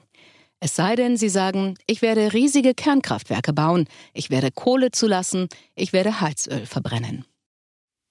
Deshalb ist es unerlässlich, dass wir in Europa und vor allem auch in Deutschland der Realität ins Auge blicken. Er warnte auch davor, dass Europa aus der Diskussion herauskommen muss, dass Gas für lange Zeit nicht benötigt wird. Ein Hinweis auf die Hoffnung, dass der Kontinent von fossilen Brennstoffen wegkommen und zu erneuerbaren Quellen übergehen kann. Weil jeder, der in den Gassektor investieren will, einen Anlagehorizont von 25, 30, 40 Jahren in Betracht zieht, um angemessene Renditen auf die Investitionen zu erzielen, sagte er. Wenn die Regierungen das nicht unterstützen, wird es für Investoren schwierig, das Angebot zu erhöhen. Deshalb sind auch die Gespräche zwischen Katar und Deutschland nicht weitergekommen. Qatar Energy verkauft sein Gas bevorzugt über langfristige Verträge. Warum? Nun, weil man Sicherheiten braucht, um die Investition in Milliarden-Dollar-Höhe in die Energieinfrastruktur überhaupt zu tätigen. Sonst rechnet es sich nicht. Und die asiatischen Käufer von Gas aus Katar vereinbaren in der Regel Lieferverträge mit einer Laufzeit von 15 bis 20 Jahren. Da kann man den Kataris nicht verdenken, dass sie lieber an diese Käufer verkaufen, als an jemanden, der sagt, eigentlich wollen wir es gar nicht, wir brauchen es nur kurzfristig, aber bitte investiert trotzdem ein paar Milliarden in die Erschließung neuer Kapazitäten. Das rechnet sich nicht und die Kataris verhalten sich rational und die Bundesregierung muss endlich erkennen, dass es eben nicht so ist in der Welt, wie man sie sich wünscht, sondern man sollte sich anschauen, wie die Realitäten sind. Oder wenn man kein Gas im Ausland kaufen möchte, da muss man es eben im eigenen Land fördern. Und dann kann man ja frühzeitiger darauf verzichten, es zu fördern, wenn man es denn nicht mehr braucht. Was mich an dieser Stelle zu einem kurzen Einschub führt, den Sie alle schon kennen. Nach wie vor gibt es das exklusive Angebot für alle BTO Beyond the Obvious 2.0 Featured bei Handelsblatt-Hörer testen Sie Handelsblatt Premium für vier Wochen lang für nur einen Euro und bleiben Sie zur aktuellen Wirtschafts- und Finanzlage informiert. Mehr erfahren Sie unter handelsblatt.com-mehr Perspektiven und natürlich wie immer in den Show Notes zu dieser Episode. Die hohen Energiepreise machen sich natürlich überall bemerkbar. Die Handelsbilanz der Eurozone ist historisch eingebrochen. Statt eines Überschusses in Höhe von rund 300 Milliarden Euro, wie in den letzten Jahren, steht nun ein Defizit von rund 250 Milliarden Euro. Grund für diesen massiven Umschwung sind neben einer schwächeren Weltkonjunktur, also weniger Exporten, vor allem die stark gestiegenen Energiepreise. Statt wie noch 2020 rund zwei Prozent des Bruttoinlandsproduktes für Energie auszugeben, liegt dieser Wert heute bei rund zehn Prozent vom Bruttoinlandsprodukt. Und da wir den Großteil unserer Energie importieren, bedeutet das, dass Kaufkraft ins Ausland abfließt.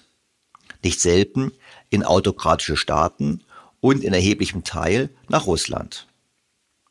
Ein deutlicher Einbruch der Wirtschaft ist bei so einem Kaufkraftentzug im Inland unvermeidlich. Die Bedeutung für den Standort haben wir bereits diskutiert. Die andere Frage ist ja, die oft angeführt wird, ob das nicht beweist, dass wir mehr Autarkie brauchen ob wir nicht genau durch mehr erneuerbare Energien uns unabhängiger machen von ausländischen Importen und das Geld im Inland bleibt. Deshalb müssen wir noch mal eins festhalten. So ein Einbruch im Außenhandel ist eigentlich kein Grund zur Sorge. Das erklären Martin Brammel und Gabriel Felbermeier, die beide jeweils schon mal bei uns im Podcast zu Gast waren, in einer Studie im Auftrag der Bertelsmann Stiftung. Titel außenwirtschaftliches Gleichgewicht als Staatsziel im 21. Jahrhundert. Die beiden fassten die Kernaussagen im Handelsblatt zusammen. Die in Deutschland häufig vorzufindende merkantilistische Denke, nach der Exporte gut und Importe schlecht wären, ist ökonomischer Unfug. Dem will ich jetzt im Gespräch mit Martin Brammel auf den Grund gehen. Dr. Martin Bramel hat an der Ludwig-Maximilian-Universität in München Volkswirtschaftslehre studiert und wurde schon mit 27 Jahren am IFO-Institut München promoviert. Bereits als Doktorand gründete er eine Beratungsfirma, die Wirtschaftsanalysen erstellt. Seine Forschungsschwerpunkte sind die internationalen Wirtschafts- und Handelsbeziehungen und die Frage, wie sich die Globalisierung nachhaltiger gestalten lässt. Seit 1. Oktober arbeitet Martin Bramel als Referent im Bundesministerium der Finanzen. Das Gespräch führte Martin Bramel mit Daniel Stelter noch bevor er diese neue Stelle antrat, weshalb es sich in diesem Gespräch um seine Aussagen als Privatmann handelt. Sehr geehrter Herr Brammel, ich freue mich sehr, Sie wieder in meinem Podcast begrüßen zu dürfen. Hallo Herr Stelter, ich freue mich auch sehr. Herr Brammel, Sie haben mit dem Kollegen Felbermeier, der auch schon mehrfach bei mir im Podcast zu Gast war, im Auftrag der Bertelsmann Stiftung eine Studie gemacht zum Thema Außenhandel oder Außenhandelsgleichgewicht. Und ich habe damals, ich habe in Bayern ja bin ich zur Schule gegangen, ich habe Wirtschaftsrecht Leistungskurs gemacht und habe meine Facharbeit geschrieben über das magische Viereck im Ablauf der Zeiten. Und magische Viereck war 60er Jahren ja so dieses Gleichgewicht aus allen möglichen Dingen, werden wir gleich erklären können, äh, Arbeitslosigkeit, Inflation, Außenhandel, wahrscheinlich auch was anderes. Und es gibt ja immer schon Diskussionen über Deutschlands Außenhandelsüberschuss. Fangen wir mal an. Da gibt es Leute, die sagen, haben uns kritisiert, wenn wir immer Überschuss Weltmeister waren. Und jetzt als im Frühjahr diesen Jahres plötzlich das Vorzeichen gekippt ist und wir aufgrund der sehr stark gestiegenen Importpreise für Energie plötzlich Defizit hatten, war auch ein Riesenaufschrei. Also vielleicht fangen wir mal ganz kurz an. Äh, spielt es überhaupt eine Rolle, was man macht im Außenhandel, ob Überschuss und Defizit oder ist es völlig egal? Naja, zunächst ist es ein Marktergebnis, das sich einstellt. Ähm, private Akteure werden ja nicht zentral gesteuert von der Bundesregierung, dass sie so viel importieren müssen oder exportieren müssen. Das heißt, es gibt eine Nachfrage nach deutschen Gütern und es gibt auch in Deutschland eine Nachfrage nach ausländischen Gütern. Und ähm, der Saldo dessen bezeichnen wir dann als Handelsbilanz. Jetzt kann die Handelsbilanz positiv sein. Im Falle Deutschlands ist das ähm, traditionell eigentlich so der Fall. Also Deutschland exportiert mehr, als es importiert. Ähm, und an anderen Ländern ist es auch traditionell ähm, andersrum. In den USA zum Beispiel ist so ein klassisches Defizitland. Häufig ähm, ist so ein Überschuss mit vom Vorwurf begleitet und das spielt vor allem für Deutschland immer eine Rolle. Man äh, würde damit Arbeitslosigkeit ins Ausland exportieren, weil wir klauen sozusagen mit unseren Gütern die Arbeitsplätze den Franzosen und Italienern, die unsere Güter kaufen und die nicht selber herstellen und deswegen haben die eine schlechte Arbeitsmarktperformance. So gibt es häufig von linker Seite zumindest diesen, diesen Vorwurf. Gibt da empirische Studien dazu, haben auch Gabriel Felbermeier und ich mal was zusammen geschrieben. Also es gibt keinerlei Korrelation zwischen Arbeitslosigkeit und dem Saldo der Handelsbilanz kann man nicht feststellen. Gibt auch theoretisch wenig Argumente, die dafür sprechen sollten. Ähm, Arbeitslosigkeit wird durch andere Dinge in der Regel bestimmt als durch den Außenhandelssaldo. Sag mal so, wenn ich jetzt in Schlüsselindustrien viel wettbewerbsfähiger bin als die anderen, das gibt's ja, wenn Sie Flassberg hören zum Beispiel, der würde sagen, wir haben halt hier Lohnzuherhaltsrückhaltung gemacht und deshalb verkaufen wir mehr BMWs, als wir sonst verkauft hätten, weil die wären sonst in Italien und Frankreich teurer und damit verdrängen wir die Fiats und Peugeots. Ich meine, so würde ja, ist ja die Argumentation. Ist da nicht was dran, dass man sagt, naja gut, dass man da quasi schon bestimmt, also einfach Wettbewerbsvorteile erzielt und bestimmte Industrien verdrängt zugunsten der eigenen Industrien? Mm, also das Argument krankt eigentlich daran, dass man annimmt, es gibt so eine fixe Nachfragemenge und um die streiten wir uns mit den Franzosen und den Italienern und wer darf diese fixe Nachfragemenge denn bedienen? Das ist aber gar nicht so. Also die Nachfrage nach deutschen Gütern wird übrigens von Deutschland selbst geschaffen. Wir exportieren nämlich nicht nur unsere Autos ins Ausland, sondern wir geben gleichzeitig auch Kredite ins Ausland. Also ähm, das Ausland verschuldet sich dann in gleichem Maße bei uns, wie wir Exportüberschüsse haben. Damit ermöglichen wir dem Ausland Konsum, den es anders nicht hätte, und wir bauen Vermögen auf. Ja, deswegen ist das für Deutschland auch so eine Art Spardose. Ja, wenn wir ähm, beständig mehr exportieren als importieren, dann ähm, bauen wir große Vermögen auf. Und Deutschland ist, ähm, ich glaube, der größte Gläubiger der Welt. Das sind Anteile Anteile an Versicherungen und so weiter, die in der ganzen Welt investiert sind. Und für spätere Perioden, wenn zum Beispiel die Energiepreise hoch sind oder wenn in Deutschland sehr viele Leute in Rente gehen, dann kann sich das umdrehen. Dann können wir auch mal einige Jahrzehnte mehr importieren als exportieren. Also äh, man sieht, dass der Außenhandel hier so eine Art intertemporale Konsumglättung erlaubt. Ein sperriger Begriff aus der Volkswirtschaftslehre. Aber an sich möchten wir ja als Gesellschaft unseren Konsum glätten über die Zeit. Und ähm, jetzt, wo eben sehr viele Babyboomer noch im Arbeitsmarkt sind, alle waren fleißig, alle haben produziert und gearbeitet, jetzt wurde viel geleistet und in 20 Jahren ist es vielleicht andersrum. Und dann kehrt sich das ganze Verhältnis ähm, wieder zurück.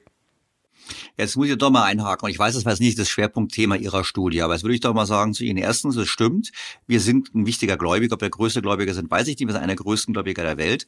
Übrigens Japan auch. Und ich würde die Frage natürlich aufwerfen, ob das so smart ist. Weil es gibt ja die schönen Studien, die zeigen, wenn wir die Außenhandelsüberschüsse letzten Jahre addieren, kommt ein viel größerer Betrag raus als das Auslandsvermögen. Das heißt, wir haben eigentlich unser Geld schlecht angelegt. Ich habe dazu mal gesagt, wir sparen wir die Eichhörnchen. Und umgekehrt, Sie haben die USA erwähnt, das haben die USA natürlich ein Privileg, weil sie die Währung, die Weltwährung drucken. Aber die USA leben doch hervorragend seit Jahrzehnten mit Handelsdefiziten und erzielen trotzdem noch witzigerweise nach Studien von Schularik und Koja äh, deutlich bessere Kapitalrenditen. Also eigentlich muss man doch sagen, hm, so richtig smart ist es doch nicht, wenn wir so viel exportieren und dann den Kredit geben, wenn wir hinterher hätten wir unsere Autos genauso gut verschenken können.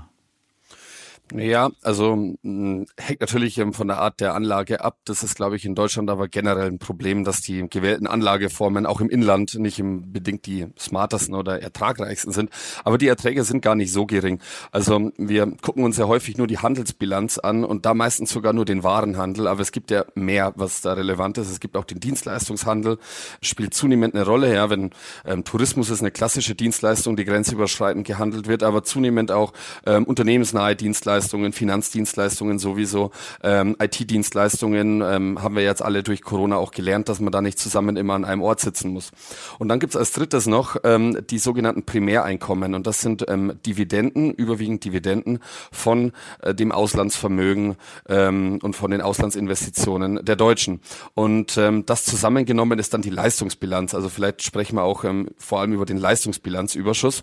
Und was da auffällt, ist, dass diese Primäreinkommen zunehmend zunehmend ähm, diesen Leistungsbilanzüberschuss treiben. Also die Hälfte des Leistungsbilanzüberschusses sind Primäreinkommensüberschüsse und an zweiter Stelle kommen erst dann die Warenhandelsüberschüsse und dann kommt noch ein bisschen was vom Dienstleistungshandel mit dazu. Ich glaube, das waren im letzten Jahr 148 Milliarden, wenn ich mich nicht täusche.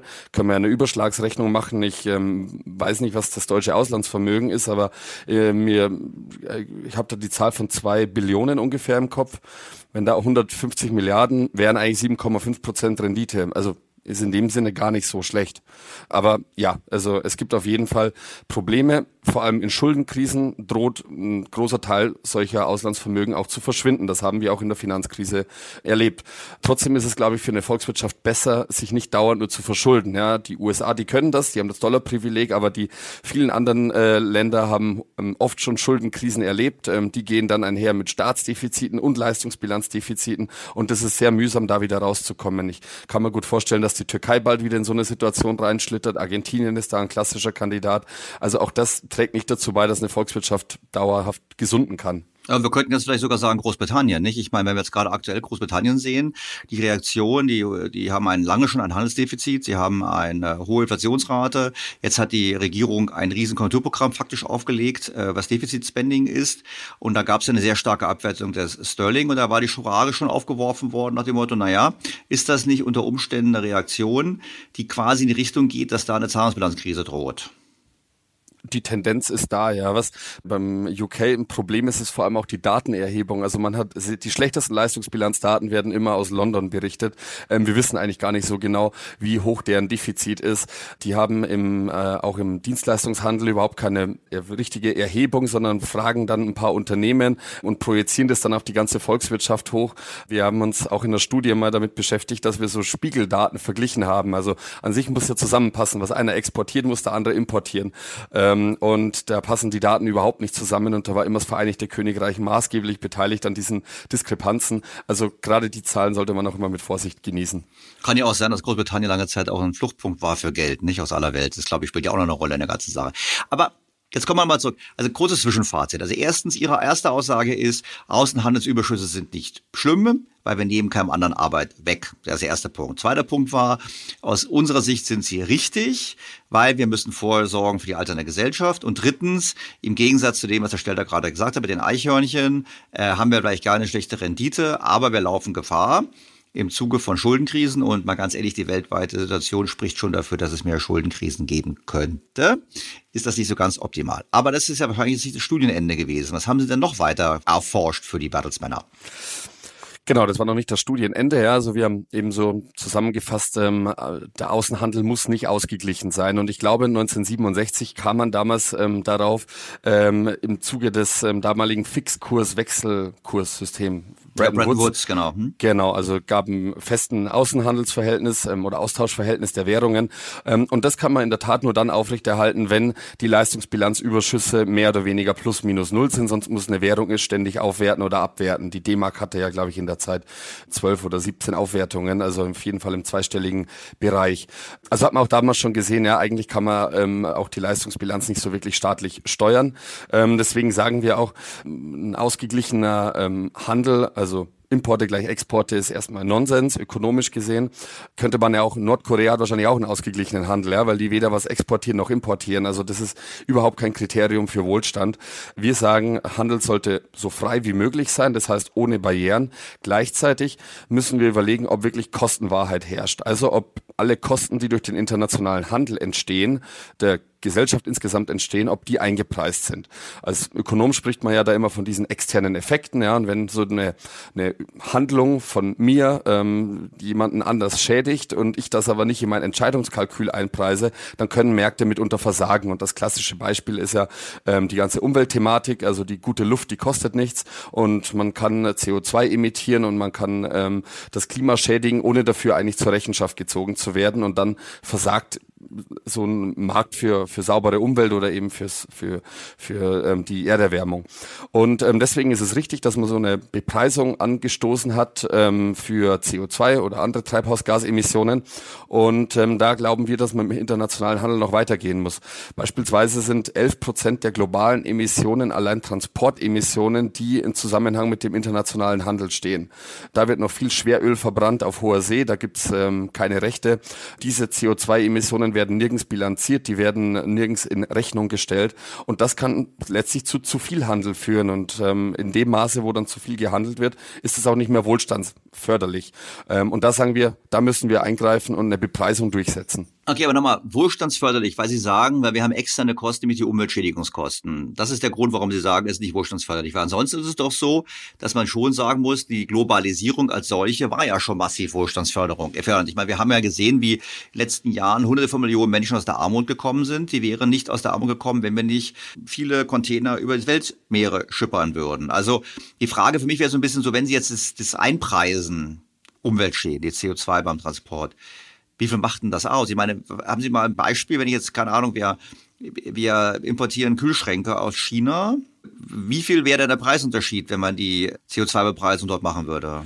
Und das ist genau der Punkt, ähm, dass wir sagen, also erstmal, wir brauchen diese CO2-Bepreisung und die EU-Kommission, der schwebt ja auch sowas vor. Wir haben ja schon im letzten Podcast mal über diesen CO2-Grenzausgleich gesprochen. Also da geht es nicht nur um die Transportemissionen, sondern auch um die in China anfallenden Emissionen für äh, zur Herstellung des Kühlschranks.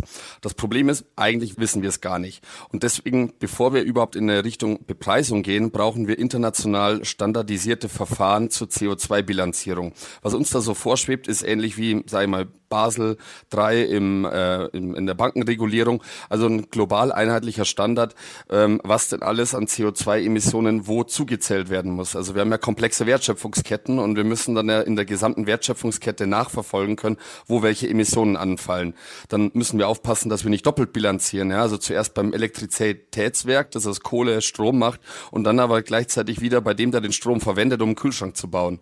Ähm, dann müssen wir anfangen, ähm, unterschiedliche CO2-Bepreisungsmechanismen äh, miteinander zu verrechnen. Also wir können ja nicht bei uns an der Grenze sagen, ähm, wenn man in die EU, EU importiert, 80 Euro je Tonne CO2, das ist der Preis, und sehen aber gleichzeitig, dass das Vereinigte Königreich ähm, selber einen CO2-Bepreisungsmechanismus hat, der ja einen ganz ähnlichen Preis hergibt wie ähm, die EU.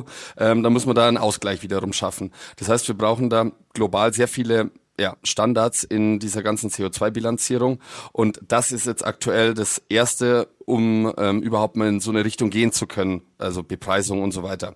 Ähm, was da auch immer wieder ein Thema ist, ist äh, die Frage, sollen Durchschnittskosten oder Grenzkosten verwendet werden? Also sagen wir mal, ich bin Kühlschrankhersteller und ich habe zwei Werke und eins ist sehr schmutzig und eins ist sehr sauber, weil es ja neu ist.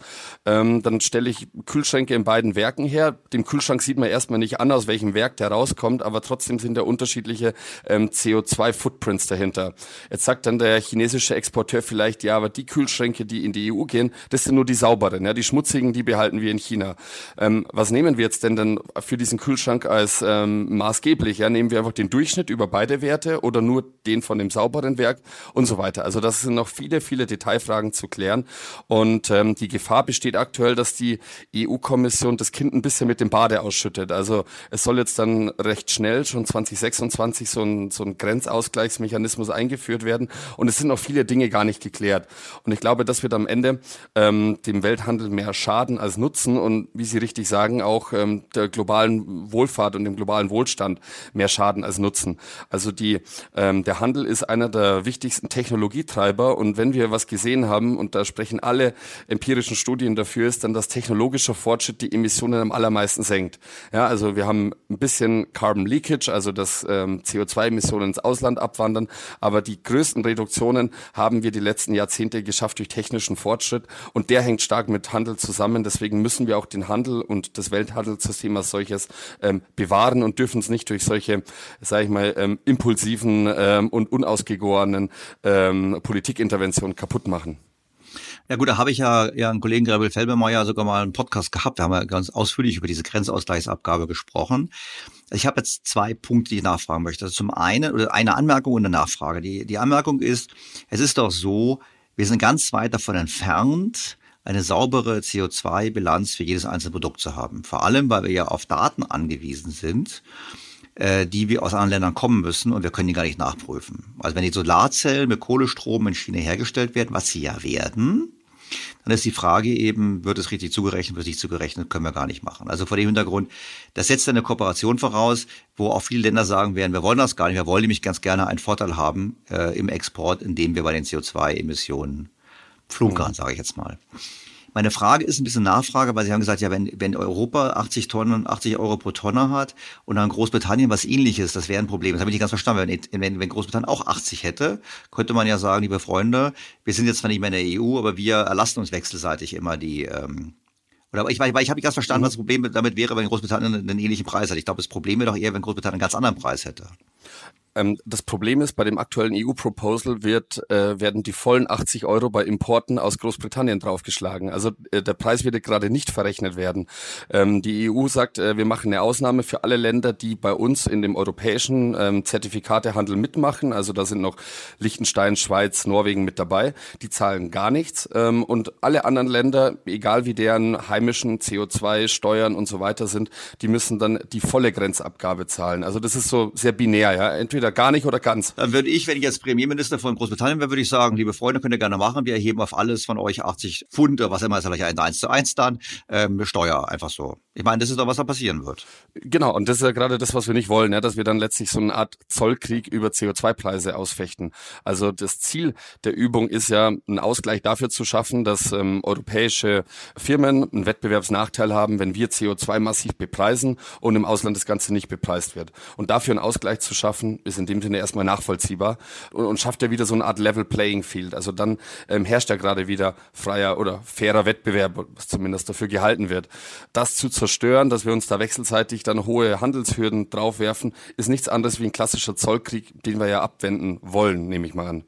Gut, wir beide würden auf jeden Fall abwenden, aber man könnte ja auch sagen, das eine oder andere Mitgliedsland der EU, ich denke jetzt mal an unsere französischen Freunde, haben ja eine sehr stark planwirtschaftliche, dirigistische Tradition und auch eine sehr protektionistische Tradition. Das ist doch für die eine ganz große Möglichkeit zu sagen, super, auf die Art und Weise zwinge ich zur Produktionsrückverlagerung nach Europa. Ich meine, Donald Trump lässt grüßen, er wollte es ja in den USA auch. Ich meine, stehen wir da vor einem Szenario, jetzt auch noch in diesem Jahrzehnt, zu allen Krisen, die wir auch noch haben, einen globalen Handelskrieg vom Zaun zu brechen mit diesem Zoll? Naja, also die Gefahr besteht jedenfalls, aber was für die EU, glaube ich, sehr wichtig ist, dass wir eingebettet sind in das Welthandelssystem durch die WTO. Und die WTO, die gibt uns ja schon sehr strikte Regeln, welche Grenzabgaben wir machen dürfen, welche Zölle wir verhängen können. Das heißt, die EU kann nicht so à la Trump plötzlich alle, alle möglichen Zölle verhängen, zumindest wenn sie da, ähm, wie sie auch immer wieder sagt, ähm, Teil des Welthandelssystems bleiben will und sich regelkonform verhalten will. Das Problem bei der WTO selber wiederum ist, dass es dort keine Gesetzgebung zu dem ganzen Thema ähm, Treibhausgasemissionen gibt. Ja, das GATT, also das, das Regelwerk hinter der WTO ist von 1947 und hat sich dann ein bisschen weiterentwickelt. Selbst in den 90er Jahren hat man aber noch nicht Regelungen geschaffen, die irgendwie CO2 adressieren sollen und entsprechende Emissionen. Das heißt, da stehen auch die, ähm, die Handelsjuristen vor einem Problem, wie sie eigentlich solche Abgaben rechtfertigen wollen, dass sie am Ende nicht willkürlich sind, dass sie WTO-rechtskonform sind. Unser Punkt war auf jeden Fall, es sollte WTO-rechtskonform sein und dann ist es ganz unerlässlich, dass man eben ausländische CO2-Preise anerkennt. Also dass die EU anerkennt, im Vereinigten Königreich gibt es einen CO2-Preis, der ist ähnlich hoch wie unserer. Also gibt es keinen Grund für eine Grenzabgabe im Handel zwischen EU und ähm, Vereinigten Königreich. Ja, vor allem, weil wir auch energiemäßig auch eng verbunden sind mit den Briten. Also von dem Hintergrund, egal. Gut, also einmal, wenn wir wieder verfasst erst zusammen. Überschüsse sind nicht schlecht, nehmen keinem die Arbeit weg, es ist rational, müssen sie gut anlegen.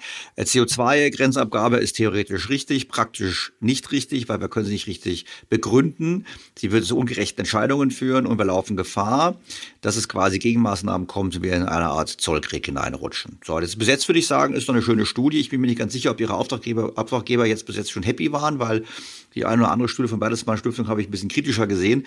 Was ist denn der weitere, was, was, was gibt es denn konkrete Vorschläge, die Sie gemacht haben? Also Sie haben vorgeschlagen, macht keinen CO2-Tarif jetzt. Sie haben gesagt, wir sollen sicherstellen, dass das CO2, was entsteht beim Transport, irgendwann mal eingerechnet wird. Wie das die EU alleine machen soll, ist natürlich auch ein Stern. Wir haben ja eine ganz große Diskussion über Importe. Sollen wir beim Import was ändern? Genau, und das war so der dritte große Teil der Studie, dass wir gesprochen haben über diese geostrategischen Implikationen des Handels. Also wer miteinander Handel treibt, ist wechselseitig voneinander abhängig. Ja, also das Geld fließt in die eine Richtung und das Gas, sage ich mal, in die andere Richtung oder eben die Waren. Ähm, jetzt kann man sich ja mal fragen, wer ist eigentlich von wem stärker abhängig? Ja, sehen wir ja aktuell auch äh, gerade im Verhältnis zu Russland. Ich würde sagen, mittelfristig ist wahrscheinlich Russland stärker von dem westlichen Geld abhängig als wir von dem russischen Gas. Warum? Weil wir auf andere Energiequellen umswitchen können, weil wir anderes Gas importieren können. Ja, das dauert alles seine Zeit. Es kostet uns auch ein bisschen was. Ähm, aber für Russland sind die Einnahmen aus dem Öl- und Gasverkauf mit Westen gerade gegeben seiner kleinen Volkswirtschaft äh, sehr viel wichtiger. Aber man sieht schon mal, dass das Problem eigentlich der Abhängigkeiten dann über die Fristen geht, also kurzfristig versus ähm, langfristig. Ja, langfristig kann man fast alles ersetzen, kurzfristig kann man sowas wie Gas, Pipeline gebundenes Gas gar nicht ähm, ersetzen. Jetzt haben wir uns auch gefragt, entstehen so, so was wie Externalitäten auch in diesem Markt. Ja? Ein europäischer Gasimporteur, der hat halt früher einfach geguckt, wer kann Gas liefern.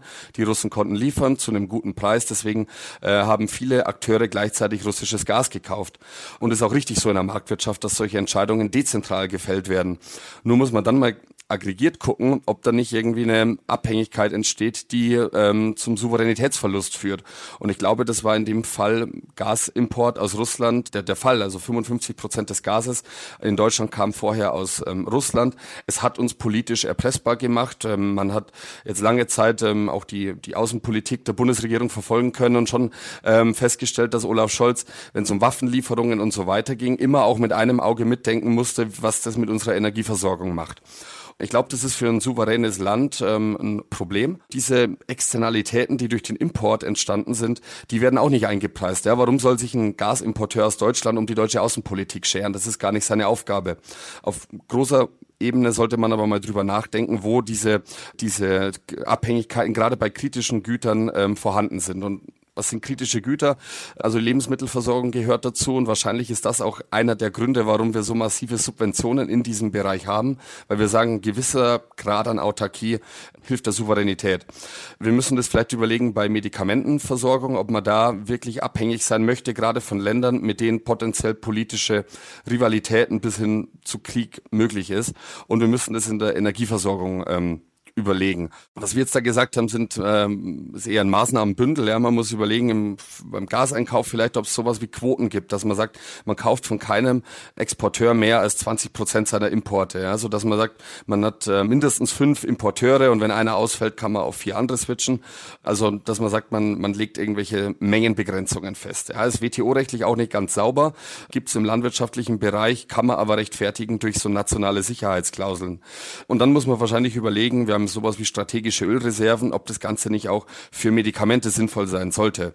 Es gibt Länder, die sind auch ähm, willens, ähm, sowas wie Medikamentenexport als Waffe einzusetzen und man kann ja seine eigenen Exporte als Waffe einsetzen. Ja. Wir liefern aktuell immer noch Medikamente nach Russland.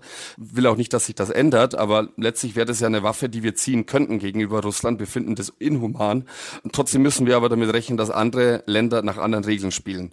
Und ich glaube, da brauchen wir noch so einen kritischeren Blick, einen geostrategischeren Blick auf die Importe.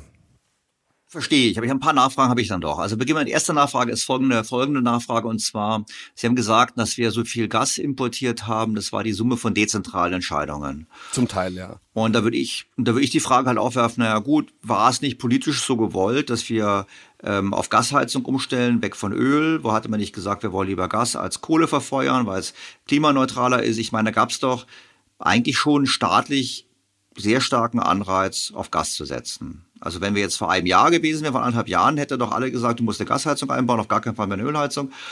Da hat doch der Staat eigentlich gesagt, wir setzen auf eine einzelne Energie. Das stimmt, ja. In der Energiewirtschaft haben wir da, also in der Energiewirtschaft gibt es ja auch große Investitionsentscheidungen, die zu machen sind. Nord Stream 1, Nord Stream 2. Also Pipeline-Bau ist nichts, was allein private Akteure machen. Da ist immer auch der Staat ähm, involviert. Und ähm, auch bei so Dingen eben wie der Klimawende oder was, was wir davon äh, oder was wir als solche bezeichnen, hat der Staat äh, was, was Maßgebliches mitzureden. Man sieht auch wieder, ja, dass es ein Problem ist, wenn der Staat die Technologie vorgibt. Ähm, aber der Staat hat sich hier auch nicht um genügend Wettbewerb gekümmert. Der Staat hat ähm, auch in dem Sinne versagt, dass er nicht ein LNG-Terminal doch mal gebaut hat. Aus staatlicher Sicht kam immer, hey, es wollte aber kein privater Importeur LNG importieren, weil LNG doppelt oder dreimal so teuer ist Klar. wie russisches Pipeline-Gas. Also machen wir es nicht. So, das heißt, an sich gibt es da ja dann Marktversagen, wenn ein privater Akteur sagt, er will kein LNG importieren, aber aus deutscher Sicht wäre es sinnvoll, wir hätten das mal gemacht, dann liegt da womöglich so eine Beschaffungsexternalität vor, also so, ein, so eine Art Marktversagen. Und das muss man eben mit berücksichtigen berücksichtigen, also aus staatlicher Sicht. Man kann dann auch über Subventionen gehen, ja. Man kann ja auch sagen, wir möchten ähm, dann eben aber doch einen Teil LNG importieren. Wenn das dann teurer ist, dann müssen wir eben so die privaten Akteure anreizen, ähm, dennoch LNG zu importieren. Kann man über Subventionen machen, ne? Wenn man strategische Reserve haben möchte, man hätte genauso, man kann auch Kohle verflüssigen, hätte man auch sagen können, wir bauen eben solche Kapazitäten auf, um nicht erpressbar zu sein. Das verstehe ich. Ja. Jetzt kommen wir noch mal ganz kurz zu Russland, weil Sie haben so nonchalant gesagt, dem Motto, ja, äh, wir äh, treffen Russland, weil wir das nicht kaufen. Auf der anderen Seite, ich meine, einfach mal, Öl ist, glaube ich, simpel. Öl ist ein weltweiter Markt. Dann kaufen halt die Inder es. Ich habe sogar gehört, Saudi-Arabien kauft russisches Öl und exportiert das eigene Öl weiter hierher. Im Zweifelsfall glaube ich sogar, die kaufen wahrscheinlich die Tanker und lassen einfach weiterfahren. Aber ähm, gut, das ist wäre meine Vermutung, aber ich nicht substanziiert und wahrscheinlich stimmt es auch nicht, aber ist, der Punkt ist doch so ein bisschen idiotisch, das Öl ist immer auf der Welt. Ich meine, es ist nicht weg. Beim Gas ist ein bisschen was anderes, weil eben die Pipelines fehlen, aber es ist doch schon so, dass man sagen muss, naja, bei solchen weltweiten Märkten ist es schon schwierig mit solchen Aktionen. Aber ich will eigentlich auf einen anderen Punkt kommen. Ich will nämlich die Frage nochmal aufwerfen, ich höre Ihnen jetzt so zu und ich sage, okay, ich leuchte mal das ein. Wir müssen einfach als Land im Prinzip an Resilienz arbeiten und Resilienz heißt, dass man eben weiß, es gibt bestimmte Sektoren, da müssen wir zumindest handlungsfähig sein. Also so eine Art des Äquivalent des Notstromaggregats Aggregates für den Privathaushalt, für den kommenden Blackout brauchen wir halt fürs Land. Verstehe ich. Wenn wir jetzt mal den Handel gesamthaft anschauen, und wahrscheinlich jetzt gehe ich auch zu weit und sagen Sie, stellt das zu weit, streich die Frage, hm, haben wir es doch so. Wir haben Russland, welches sich mehr an China annähert. Wir haben so ein bisschen den Konflikt zwischen USA und China. Wir haben so ein bisschen Druckaufbau. Man redet immer so von Blöcken, ob es so ist, aber es will jetzt nicht, vielleicht kommt es nicht so ganz so schlimm, hoffentlich kommt es nicht so weit. Indien eher auch im russisch-chinesischen Block wäre die richtige Antwort nicht im Westen zu sagen, wir machen eine Freihandelszone der westlichen Länder, und zwar, ich meine jetzt hier äh, Kanada, USA, äh, Großbritannien, ähm, EU und bis runter Australien, Neuseeland und ähm, was weiß ich, wer noch mitmachen möchte. Wäre das das Richtige und woran, also ökonomisch und woran scheitert es denn? Warum haben wir sowas nicht? Also die Debatte transatlantischer Freihandel, die gibt's ja seit 30 Jahren letztlich und äh, zuletzt TTIP, das große Thema. Ähm, 2015, glaube ich noch, ähm, oder 2016 als Trump dann beerdigt, wurde aber in dem Sinne auch schon vorher beerdigt von Umweltschutzverbänden, von Lobbygruppen aus der Landwirtschaft und so weiter, weil Freihandel natürlich auch immer mit, ähm, ich sage jetzt mal, Risiken oder Umbrüchen ähm, verbunden ist. Ja, wir wissen, wenn zwei Länder miteinander Handel treiben, dann geht es eigentlich allen besser, aber nicht jedem innerhalb des Landes geht's besser, ja, weil plötzlich gibt's halt, ähm, es gibt in einem Land Gewinner und Verlierer und häufig passiert es eben auch nicht, dass die Gewinner die Verlierer kompensieren. Ähm, Gerade in Sozialstaaten wie bei uns ist das vielleicht weniger der Fall, aber in den USA ist es klar der Fall, dass ähm, die Leute, die ihre Jobs verloren haben, so ähm, was jetzt heute der Rust Belt ist, Detroit, die, die ehemalige industrielle Herzkammer der USA, dass die letztlich durch den Freihandel nicht sonderlich profitiert haben. Und dass in Amerika auch die Mechanismen fehlen, dass man da ähm, politisch hätte vielleicht gegensteuern können. Was aber jetzt, glaube ich, dem Ganzen wieder Auftrieb gibt, ist eben diese ja, Blockkonfrontation. Ich glaube, wir können es schon so nennen. Man hat jetzt ähm, gesagt, okay, wir kriegen kein Abkommen wie TTIP mehr hin, aber wir haben seit letztem Jahr den Transatlantic Technology Council, TTC. Ähm, und was man da macht, ist eigentlich nur, man stimmt sich ab bei der Setzung von Normen und Standards. Weil man sagt, wenn die zwei größten Wirtschaftsblöcke zusammen festlegen, wie ähm, Kommunikationssoftware standardisiert ist, wie ähm, Schnittstellen in der Interoperabilität ähm, bei allen möglichen Anwendungen gegeben sein müssen, also in der Elektronik die Normensetzung, Standardsetzung. Also das alles zu vereinheitlichen, gibt uns relativ viel Power gegenüber den anderen Ländern, die sich dann unseren Standards weiter freiwillig mitverschreiben. Und mein Verdacht ist jetzt, dass man das Ganze auch weiterentwickeln wird, genauso wie Sie sagen mit den genannten Ländern, also die so, sagen wir mal, die westliche Welt darstellen. Das sind ja auch doch eine Menge, wenn man mal die Wirtschaftsleistung addiert. Also ich habe das mal gemacht für die Sanktionen. Die Länder, die alle Russland sanktionieren, haben ein Bruttoinlandsprodukt, das ist 33 mal so groß wie das russische Bruttoinlandsprodukt. Bruttoinlandsprodukt, ja, weil da eben auch Japan als drittgrößte Volkswirtschaft dabei ist, Australien, Kanada und so weiter. Und ich glaube, dass diese Länder jetzt mehr zusammenrücken. Ja, ich meine, die ganzen Asiaten gucken sich jetzt das Ganze mit Russland vor allem deswegen an, weil die selber Angst vor China haben und auch auf den Westen zählen würden, wenn es da zu einer Konfrontation kommt. Und ich glaube, was die Amerikaner eh schon machen seit äh, einigen Jahren, ist so eine Art Technologieausschluss gegenüber China, dass es verboten ist, die neuesten Halbleitergenerationen mit chinesischen Firmen zu handeln, dass eben manche Technologien nicht dort abwandern dürfen. Und ich könnte mir vorstellen, dass dieser Transatlantic Technology Council weiterentwickelt wird, genau um solchen Technologieausschluss zu befördern. Und da ist eigentlich wieder eine schöne historische Analogie. Das gab es im Kalten Krieg schon. COCOM hieß die Organisation. Da gab es bestimmte Listen, die äh, COCOM-Listen. Und es waren einfach Exportverbote in die damaligen osteuropäischen oder sowjetischen, äh, in den Block. Ähm, da waren auch schon übrigens Halbleiter und äh, Elektronik und so weiter das Thema. Und ich glaube, dass wir da auch wieder hinkommen, dass wir sagen, hey, wir handeln schon noch miteinander, aber wir gucken, dass wir ähm, in der Technologieführerschaft weiterhin vorne sind und dass wir da die anderen zurückdrängen. So, das ist, glaube ich, so mein Real realistisches Szenario für die Zukunft. Und das schweißt uns auch wieder zusammen mit den Amerikanern. Und wenn die dann alle gemeinsam auch die CO2-Bepreisung konsistent machen, dann hätten wir ein großes Teil des Problems gelöst. Dann können wir ja protektionistisch sein, weil gegen China wollen wir ja scheinbar protektionistisch werden. Genau, gegen, naja, was heißt nicht komplett protektionistisch? Wir wollen ähm, zumindest nicht zu abhängig von China sein, solange wir nicht wissen, was deren wahren politischen Absichten sind.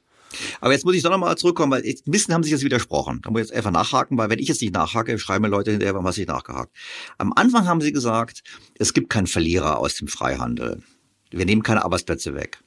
Und jetzt haben sie gerade gebracht, Rust Belt USA, wo wirklich die Arbeitsplätze verloren gegangen sind. Also gibt es ja doch Verlierer das Land USA als solches hat vom Handel mit China auch massiv profitiert. Und was die Leute im Rust Belt nicht sehen, ist ja gleichzeitig wie in Kalifornien das Silicon Valley weiter aufgeblüht ist.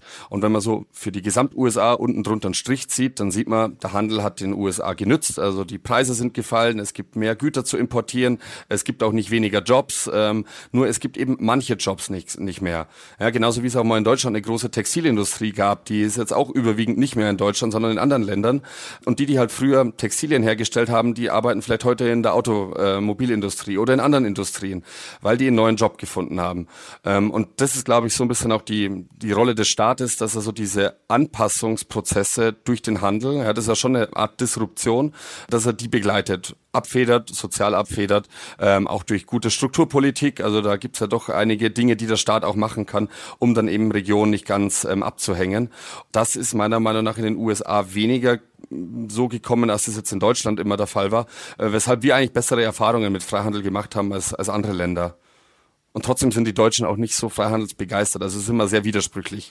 Ja, ich wollte gerade sagen, ich glaube, ich bin, ich glaube, dieses Freihandelsabkommen mit den USA ist nicht an den USA gescheitert und an Widerstand in den USA, sondern an den deutschen Grünen, die das Chlorhühnchen als plakatiert haben und wir gedacht haben, wir essen jeden Tag noch Chlorhühnchen und deshalb äh, ist es schlecht. Aber wenn wir jetzt mal ein bisschen weiterblicken, ich nehme jetzt mal Großbritannien als Beispiel. Großbritannien, Freihandel, da wird der Freihandel ganz hoch gehalten, hat natürlich eigentlich dazu geführt, dass Großbritannien weitgehend deindustrialisiert ist. Das ist nur ein Handels- und, ja, gibt ein paar Ausnahmen, aber eigentlich ist es nur noch eine Händler, Händlernation. Und die Frage ist natürlich schon für mich, dass ich sage, naja, ich höre sie wohl. Also die Tatsache, dass China mit uns handelt, führt dazu, dass Fernseher billiger sind, dass das iPhone für Apple mehr Profite abwirft, billiger ist wahrscheinlich deshalb nicht. Das verstehe ich alles, Wohlfahrtsgewinn. Aber wenn wir jetzt das mal durchdenken und sagen, hinterher, hm, alle die guten Jobs, die ganzen Industriejobs, die gut bezahlt sind, die sind alle weg. Und ich freue mich jetzt, dass ich billig importiere und ich bin aber eher in der Dienstleistungsgesellschaft angekommen das kann man ja nicht mehr zurückdrehen. Wenn es mal weg ist, ist es weg. Also kann man da nicht schon sagen, es gibt einen Grund zu, na, ich will nicht sagen Protektionismus, aber gibt es nicht da doch eine Notwendigkeit für Industriepolitik, wenn man bestimmte Strukturen erhalten möchte, langfristig, weil auch jetzt gerade, wir sehen es ja eine Energiediskussion jetzt gerade, wenn die Industrien erstmal weg sind, dann werden wir die in Deutschland nicht wieder zurückbekommen. Und es ist ja nicht so, dass in Deutschland jetzt so wahnsinnig viele neue Industrien entstanden sind in den letzten Jahrzehnten. Trotzdem haben wir Rekordbeschäftigung. Also die. Da, da würden die Kritiker sagen, bei stagnierender Lohnentwicklung. Ja? Ja, also wenn es politisch gewünscht ist, eine gewisse Industriestruktur zu haben in einem Land, dann ja müsste man das über Protektionismus machen. Aber meine Frage ist, sollte es politisch gewünscht sein? Da würden Sie sagen nein, weil Sie glauben, dass der Markt das korrigiert? Erstens das und ich tue mich auch immer schwer mit dem ähm, Gedanken, was sind eigentlich die guten Jobs? Ja? Sind wirklich diese ähm, Industriehöllen, der Tagebau und so weiter, was wir so, sag ich mal, Ruhrgebiet der 60er Jahre hatten, sind es wirklich die guten Jobs? Ist es nicht ähm, in der Finanz, ähm, in London in der Finanzindustrie vielleicht besser von den Arbeitsbedingungen her, als es früher in Manchester war, im Industriesektor? Ich weiß es nicht. Also die Dienst, also viele Leute streben ja schon auch in Richtung Dienstleistungsjobs, wollen ja diese Jobs auch ähm, insgesamt ganz gerne. Das heißt, ähm, an sich sollte staatliches Ziel sein, dass hohe Löhne bezahlt werden und hohe Löhne werden in produktiven Sektoren bezahlt. Und da würde ich jetzt sagen, aus klassischer Freihandelslogik heraus, die Sektoren, die im internationalen Wettbewerb bestehen können, das sind die produktivsten Sektoren und die können auch die höchsten Löhne zahlen. Lieber Bram, jetzt kommen wir natürlich hier ganz weit weg und ich möchte mich dafür entschuldigen, dass ich jetzt weit über das Thema ihrer, Ihres Papers hinausgehe. Aber einen Punkt möchte ich noch bringen. Indien. Ich meine, Indien ist eine total faszinierende Geschichte, weil Indien hat ja durch Protektionismus im Prinzip die eigene IT-Branche aufgebaut. Die haben doch gezielt gesagt, wir schaffen quasi Hürden, Handelshürden, um auf diese Art und Weise unseren Industrien die Möglichkeit zu haben, zu geben, sich überhaupt zu entwickeln und das nicht gleich platt gemacht werden und aufgekauft werden von den Ausländern. Ich meine, ist Indien dahingehend vielleicht sogar ein Modell? Ich meine, ich finde, es ist ja unstrittig so, dass Indien, was IT betrifft, ein Global Player ist. Mhm das Thema wird in der Literatur, auch in der volkswirtschaftlichen Literatur diskutiert. Das nennt man ähm, Infant Industry Protection. Also, dass man so Industrien, die in den Kinderschuhen stecken, ähm, schützen muss äh, vor dem, vor dem Wettbewerb. Und erst wenn die sich entwickelt haben, kann man sie sozusagen in die Welt, weite Welt entlassen. Ich würde genau in der Branche für Indien sagen, das Gegenteil ist richtig. Also, Indien hat massiv davon profitiert, dass IT-Dienstleistungen global handelbar sind. Dass es möglich war für indische ITler, ähm, sofort die Weltmärkte zu bedienen. Es gibt ähm, keine Zölle beim Dienstleistungshandel. Äh, die Handelsbarrieren sind insgesamt viel geringer. Ich, ich habe mir auch schon mal zusammen mit einem, mit einem Inder eine Webseite programmiert. Also das lief wunderbar, ja. Also man kann da eben wunderbar zusammenarbeiten und das hat eben, das spielt Geld in die Kassen, ja, weil wir das mit Euros und Dollars und so weiter bezahlen. Ähm, und die Leute müssen nicht migrieren, ja. Also sonst haben wir immer in der Vergangenheit viel Arbeitsmarktmigration gesehen, ähm, spielt dann auch keine Rolle. Also ich glaube, die Branche hat massiv von der Globalisierung sogar ähm, profitiert. Wie die Eigentümerstruktur letztlich ist, ist für die Branche als solche egal, ja, weil auch wenn die aufgekauft würden, die Arbeitsplätze wären ja in Indien und entwickeln sich weiter. Das hat Spillover-Effekte lokal, ja, das zieht dann wieder andere gute Leute an ähm, und so verselbstständigen sich dann auch solche Industriecluster. Herr Brammel, Schlusswort. Was ist der Appell an die Politik? Wenn Sie, jetzt darf ich noch sagen, weil Sie sind ja, ich, wir führen das Gespräch hier am, ich gucke genau, 27. September, in ein paar Tagen sind Sie, darf ich ja verraten, im Bundesministerium der Finanzen, dann dürfen Sie ja nicht mehr so unbeschwert sprechen, was ich auch verstehe. Jetzt können Sie noch mal raushauen. Was ist die richtige Politik? Und ich werde sie Ihnen, ich verspreche es Ihnen, ich werde es Ihnen nicht vorhalten auf Twitter oder irgendwo anders mal, wenn dann die echte Politik von Ihrer heutigen Empfehlung abweicht. Also sagen Sie mal, was wäre die richtige Politik jetzt going forward für Deutschland und für die EU? Es gibt viel zu tun. Also Technologieoffenheit in allen Belangen, sage ich mal. Ob das jetzt Mobilität bedeutet, ob das auch die äh, Stromversorgung bedeutet, also Atomkraftwerke. Ich glaube, wenn wir Ziele haben, sollten wir die verfolgen. Ja, CO2-Emissionen reduzieren, sind wir alle dabei. Aber dann müssen wir auch alle Register ziehen und dürfen uns nicht ideologisch vorgefertigt auf eine Lösung stürzen, weil alle plötzlich sagen, Elektroautos sind's oder ähm, Fracking ist äh, nur schlecht und Atomkraft sowieso und man darf auch kein CO2 in die Erde packen, weil das auch schlecht sei. Also wenn man alle Handlungsoptionen schon im Voraus vom Tisch nimmt, so dann kommt man zu nichts. Also Technologieoffenheit und ähm, ich glaube, dazu müssen wir auch offen denken. Das heißt keine Denkverbote ähm, und dann finden wir auch die richtigen Lösungen und selbstbewusst auf europäischer und internationaler Ebene auftreten, wenn wir kritisiert werden wegen unseres Leistungsbilanzüberschusses. Ja. Das ist keine, wir schaden keinem. Im Zweifelsfall schaden wir uns selber, weil wir unsere, weil wir Kreditgläubiger werden und Gläubiger zu sein vielleicht nicht das Beste ist. genau. Genau, da müssen wir uns wirklich keinen Schuh anziehen. Aber das Thema hat sich jetzt erstmal sowieso erledigt, weil die Energiepreise auf absehbare Zeit hoch sind und Energie müssen wir importieren. Deswegen können jetzt hoffentlich äh, Spanier und Italiener beruhigter schlafen. Ich glaube trotzdem, dass kein Arbeitsplatz mehr dort entstanden ist, dass wir jetzt mehr für unsere Importe bezahlen, aber gut. Na gut, ich würde eher sagen, sogar, ich würde sogar eher sagen, dass das eigentlich eine Schwächung der Eurozone darstellt, weil Natürlich. eben die Eurozone gesamthaft ja nur dank uns einen Handelsüberschuss hatte und den nicht mehr hat. Und das sehen wir ja auch mit am Wechselkurs. Egal. Herr Brammel, ich bedanke mich ganz herzlich bei Ihnen für Ihre Zeit. Dann hoffe ich, dass wir nicht warten müssen, bis Sie beim BMF wieder aufhören für unser nächstes Gespräch. Auf jeden Fall wünsche ich Ihnen auch im Namen aller, die jetzt zugehört haben, dort einen guten Start und gutes Wirken. Herzliche Grüße noch nach München. Vielen Dank, Herr Stelter, hat mich sehr gefreut. Gerne wieder.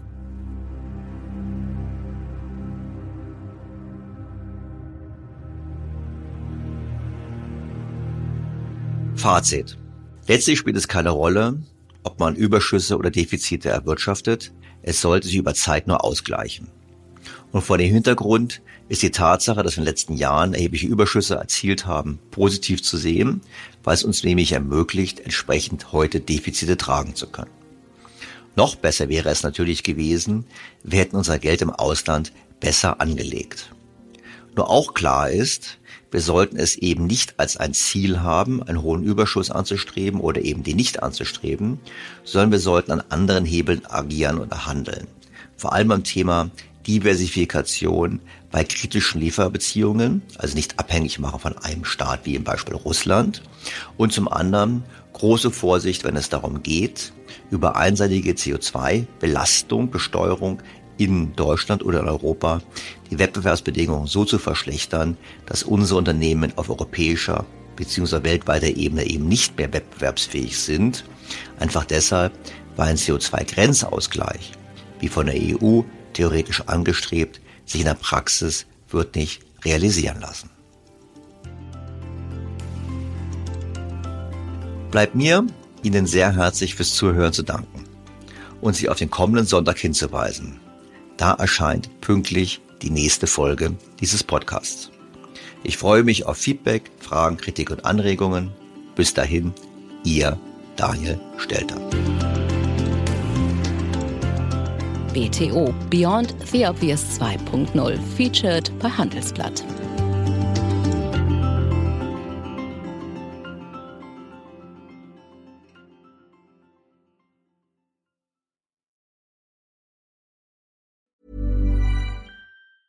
Even when we're on a budget, we still deserve nice things. Quince is a place to scoop up stunning high-end goods for 50 to 80% less than similar brands. They have buttery soft cashmere sweaters starting at $50, luxurious Italian leather bags, and so much more. Plus, Quince only works with factories that use safe, ethical, and responsible manufacturing. Get the high-end goods you'll love without the high price tag with Quince. Go to quince.com/style for free shipping and 365-day returns.